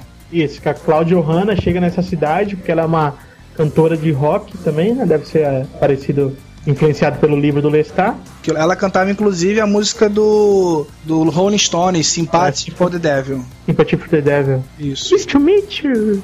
Isso. Na verdade, cara, foi uma chupada do, dos livros, né? de- da, da Anne Rice. Ela pegou entrevista com o vampiro, a- o vampiro Lestat e fez, um, e fez uma novela com um pouquinho, uma pitada de garotos perdidos, entendeu? Então era mais ou menos o plot, era essa bagunça toda. Então ela era uma cantora de arte de rock famosa, que era vampira, mas que tinha uma consciência e não tomava sangue Na- humano, entendeu? Na Ela verdade, tomava- ela vendeu sua alma pro, pro um conde, um vampiro meio demoniado pra fazer sucesso. Neila Torraca. Naquela época eu olhava pra ele e só via o, o Barbosa, cara. Barbosa. Barbosa. Barbosa Ah, mas o, vampiro. O Conde Vlad marcou também, né? mas exatamente pelo jeito do Neila Torraca fazer um conde lou- bicha louca, entendeu? Daquele jeito que ele fazia. E, e era muito engraçado. Ele não marcou pelo terror, ele marcou, marcou pela. O tom de humor Galhofada. que ele botou. A galhofada que ele botou. É até por isso que ele aparece na próxima novela, né? E Que é tem. o beijo do vampiro, né? Isso, isso aí, os Quilos e o Will são fanáticos pela série, sabe a musiquinha, Pô, sabe? fanático também é exagero. Você É. ter gostado da produção quando ela tava no ar é uma coisa. Mas então Ah. você tinha até camisas, Will. É, cantava musiquinha em tudo. Ah, mas era legal a novela, cara, de 2002 a 2003, ó, 10 anos depois, novelinha da Sete, revivendo, Tarcísio Meira como Boris Vladesco. Nossa. E eu gostei que eu tava lendo Harry Potter nessa época, ele misturou com a história de Harry Potter. Porque o Conde, na verdade, o Boris, ele tem um filho com uma humana, só que ele era casado com a Mina de Vomart, que era a Cláudia Raia, que era uma vampira fodida, brava pra caralho, que se ele... Grávida, né? Cláudia Raia tava grávida na época, né? Isso, eu não, não sei, mas quem tava grávida era outra. Daí ele rouba esse filho e entrega pra um casal de. Entrega pra um casal de humanos cuidar, porque senão a Cláudia Raia ia matar o filho dele e tal. Aí ele vai morar embaixo da escada também, né? Ah, o, que- o que eu gostava mais na novela, cara, era a utilização dos efei- efeitos especiais. Naquela época eu era molecão ainda, não, não, não era muito ligado nesse negócio, trabalhava em TV. Então você ficava vidrado cada vez que estava briga entre o, o vampiro, entre o cara do bem e o cara do mal. Acho que apareceu um anjo em algum Cara, momento também. Sim, tinha o Ezequiel. Mesmo com o tema comedião que ela tinha, ela era bem legal. Tinha o Luiz Gustavo, que era um caçador de vampiros. Eh, O filho dele era o Tasso Gabos Mendes. Sabe qual é o problema, Esquilo? É que pra você, o beijo do vampiro foi o que Vamp foi pra gente. Entendeu? É, é isso mesmo. Porque Vamp tinha também o Otávio Augusto, tinha é, que era o Matoso, aí tinha o E Matosão, o Matosinho, Matozinho. Matosinho. Lembra dessa porra? É. É. Patrocínio, patrocínio. Matoso, Matoso tinha um, era o vampiro de um dente só, né? Isso, ele só tinha um Mordia os dentinho. outros e deixava os outros bêbados. né? Exatamente. Que beleza, hein? Cara, muito comédia, vocês É muito perderam. E o Neila Torraca apareceu também no.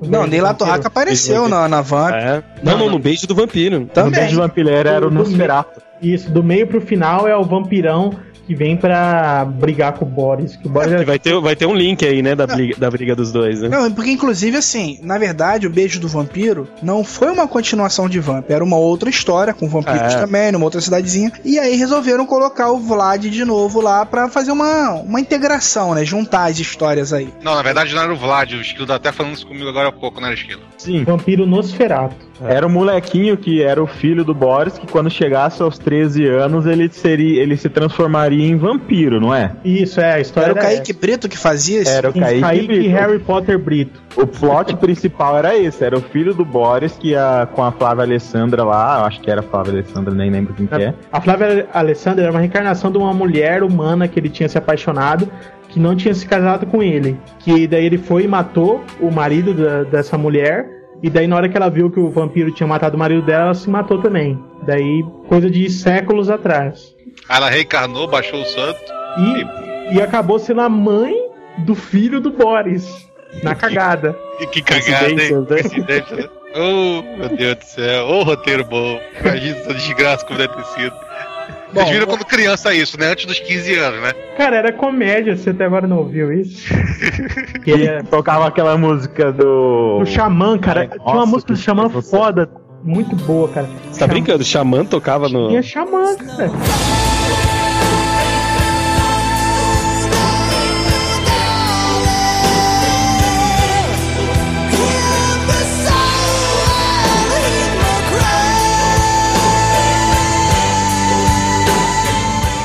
Além dessa música do Xamã, tinha a música de abertura do The Martians, Blue Moon, muito boa. E era cheio de música gre- gregoriana durante o da novela, cara. Ah, whatever, né, cara? Escrachar por escrachar, ninguém escrachou tanto quanto Chico Anísio com Bento Carneiro, vampiro brasileiro. Vampiro sem dente. Vocês lembram que ele tinha um- ah, os dentes da frente, todo dele era tudo bichado, tudo preto. Era aquele dente podre, né, cara? E tava sempre com, com cara de bêbado também, né? E, e- e quais eram as piadinhas que ele fazia? Ah, cara, eu sei que assim, ele era um tipo de vampiro que ele tinha o ajudante, que era o Calunga. Que eu acho que quem fazia o Calunga, acho que era o seu boneco, né? Era o seu boneco, era o seu boneco. Filho dele. É, que é filho do Chico Anísio. Que o cara sempre tentava arrumar vítimas pra ele. E na hora do vamos ver, o vampiro se fudia, né, Júnior? É, também tinha aquela história que ele tinha poderes, né? Então, ah, é, você não vai fazer fazer isso pra mim, não? Pera aí que eu vou, vou transformar você numa bailarina vestida de rosa. Aí ele fazia um look, né? Aí daqui a pouco saía, parecia uma fumaça e quem tava vestido de rosa era ele, junto com o Calung, entendeu? O feitiço falava- sempre voltava pra ele, né? É, Beto Carneiro, vampiro brasileiro. Chamava ele Ah, de patrão, né? É, as paradas. Patrão, patrão. Cara, mas isso é década de 80, bicho, não volta mais isso aí. Talvez nem seja tão engraçado, né, cara? Só É, foi na é. época mesmo e pronto. E Pega dos dos trapalhões, né, cara?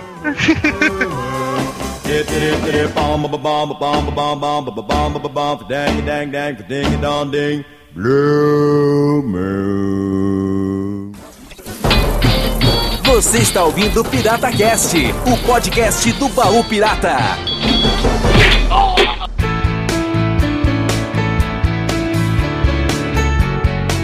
Bom, galera, a gente tentou trazer pra vocês aí um pouquinho do mundo dos vampiros, né? Como a gente falou no comecinho do cast, dois podcasts já já falaram sobre esse assunto, né? Um foi o ArgCast recentemente e eu acho que o Nerdcast fez um, um podcast há muito tempo atrás, dois ou três anos atrás. 2006. Isso, então a galera que quiser de repente conferir pra complementar, ver se a gente chupou a ideia deles ou não, porque eu particularmente não reouvi nenhum desses casts justamente pra gente tentar fazer a coisa mais original possível. A intenção foi a gente fechar esse tema, que como tá vindo o final de True Blood, tem uma galera gostando, a gente achou que valia a pena comentar com vocês e fazer vocês terem interesse por essa série, né? E esse mês também teve o Dia do Vampiro, né? Dia 13 de agosto foi o Dia do Vampiro. É claro que quanto mais técnico o cast, como esse foi, né? Muitos nomes, muita literatura, muito filme, a gente acaba errando também. Então, o post tá aí para vocês comentarem. Confiram que tá recheado de links, tem vídeo, tem livro, tem indicações de compra para vocês também. Então, confiram o post aí. Se a gente tiver errado, comenta, corrige. O podcast tá para ser continuado escrito também, não é só o áudio, como a gente sempre fala. Agradecer a galera, agradecer o Zuil que veio aqui tão gentilmente ajudar a gente. Zuil, obrigado, cara. É, Valeu, Jabur, valeu toda a galera do PirataCast. É sempre legal estar conversando com um monte de amigo. Conheçam o Spinoff, spinoff.com.br, que é o site do Moreira, que eu participo, sou colaborador, participo do podcast. Para quem quiser conhecer um pouco mais de mim, twitch barra Zuil, Z-U-I-L, pode acessar lá e conferir um pouco mais. Ó, falou galera, e uma coisa, eu não tenho medo de sombra, tá? E, e pra quem não entendeu a, a- o, o easter egg da última, do último Papo Pirata, o Eu Não Bebo vinho vem do Drácula de 1931. Quem quiser conferir, dá uma olhada lá. Ah, e no Bram Stoker também fala a mesma coisa. Aí, galera, preste atenção. Nos próximos Papos Piratas, a gente sempre vai tentar botar pra vocês easter eggs dos episódios. Quem sabe em breve a gente inventa algum tipo de concurso aí pra vocês ganharem brinde e se adivinharem, né? É, mas se ninguém tentar adivinhar, né, a gente nem vai tentar botar brinde É também. verdade, até agora ninguém tentou, porra. É. Ó que a gente já, já deu umas E que, pelo ficou amor fácil, de hein? Deus, No né? Papo Pirata ficou fácil. Aquela musiquinha já falou tudo, né? Certeza. Isso aí, então valeu.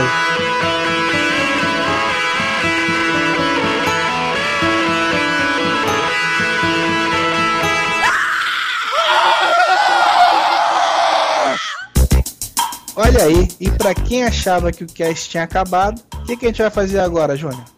Então, cara, agora o patrão deu a louca e tá abrindo os bolsos aqui do pobre barrilzinho dos piratas aqui pra tirar grana pra dar pros nossos ouvintes aqui prêmios. Então, a, a gente vai dar agora aqui pra quem fizer o melhor comentário nesse cast, aqui nos nossos comentários, um DVD duplo do Guardiões da Noite, que a gente falou um pouquinho, mas é um filme super legal que de terror e de vampiro, né, Jabu? Isso aí, rapaz. Mistura um pouquinho de Senhor dos Anéis também.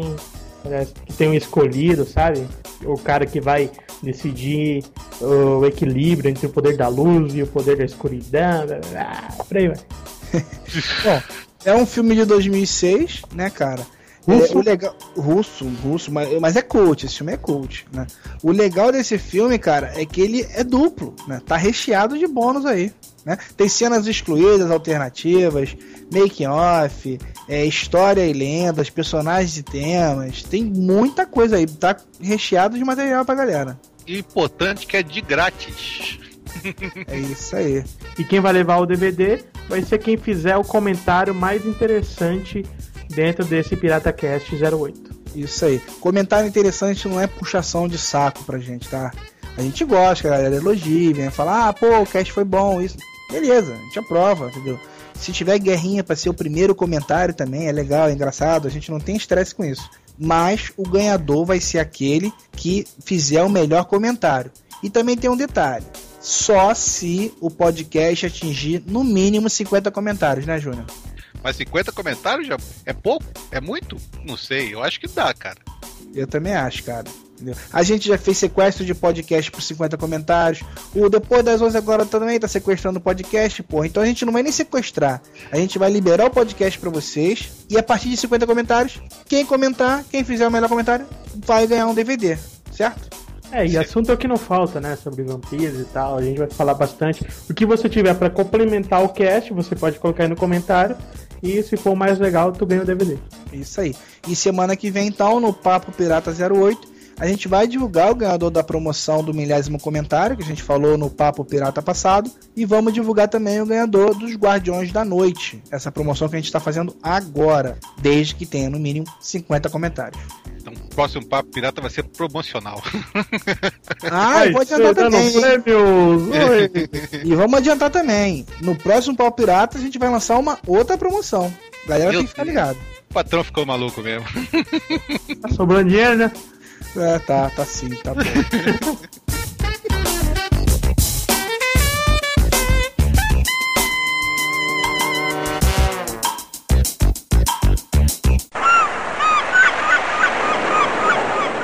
Erran Zero par.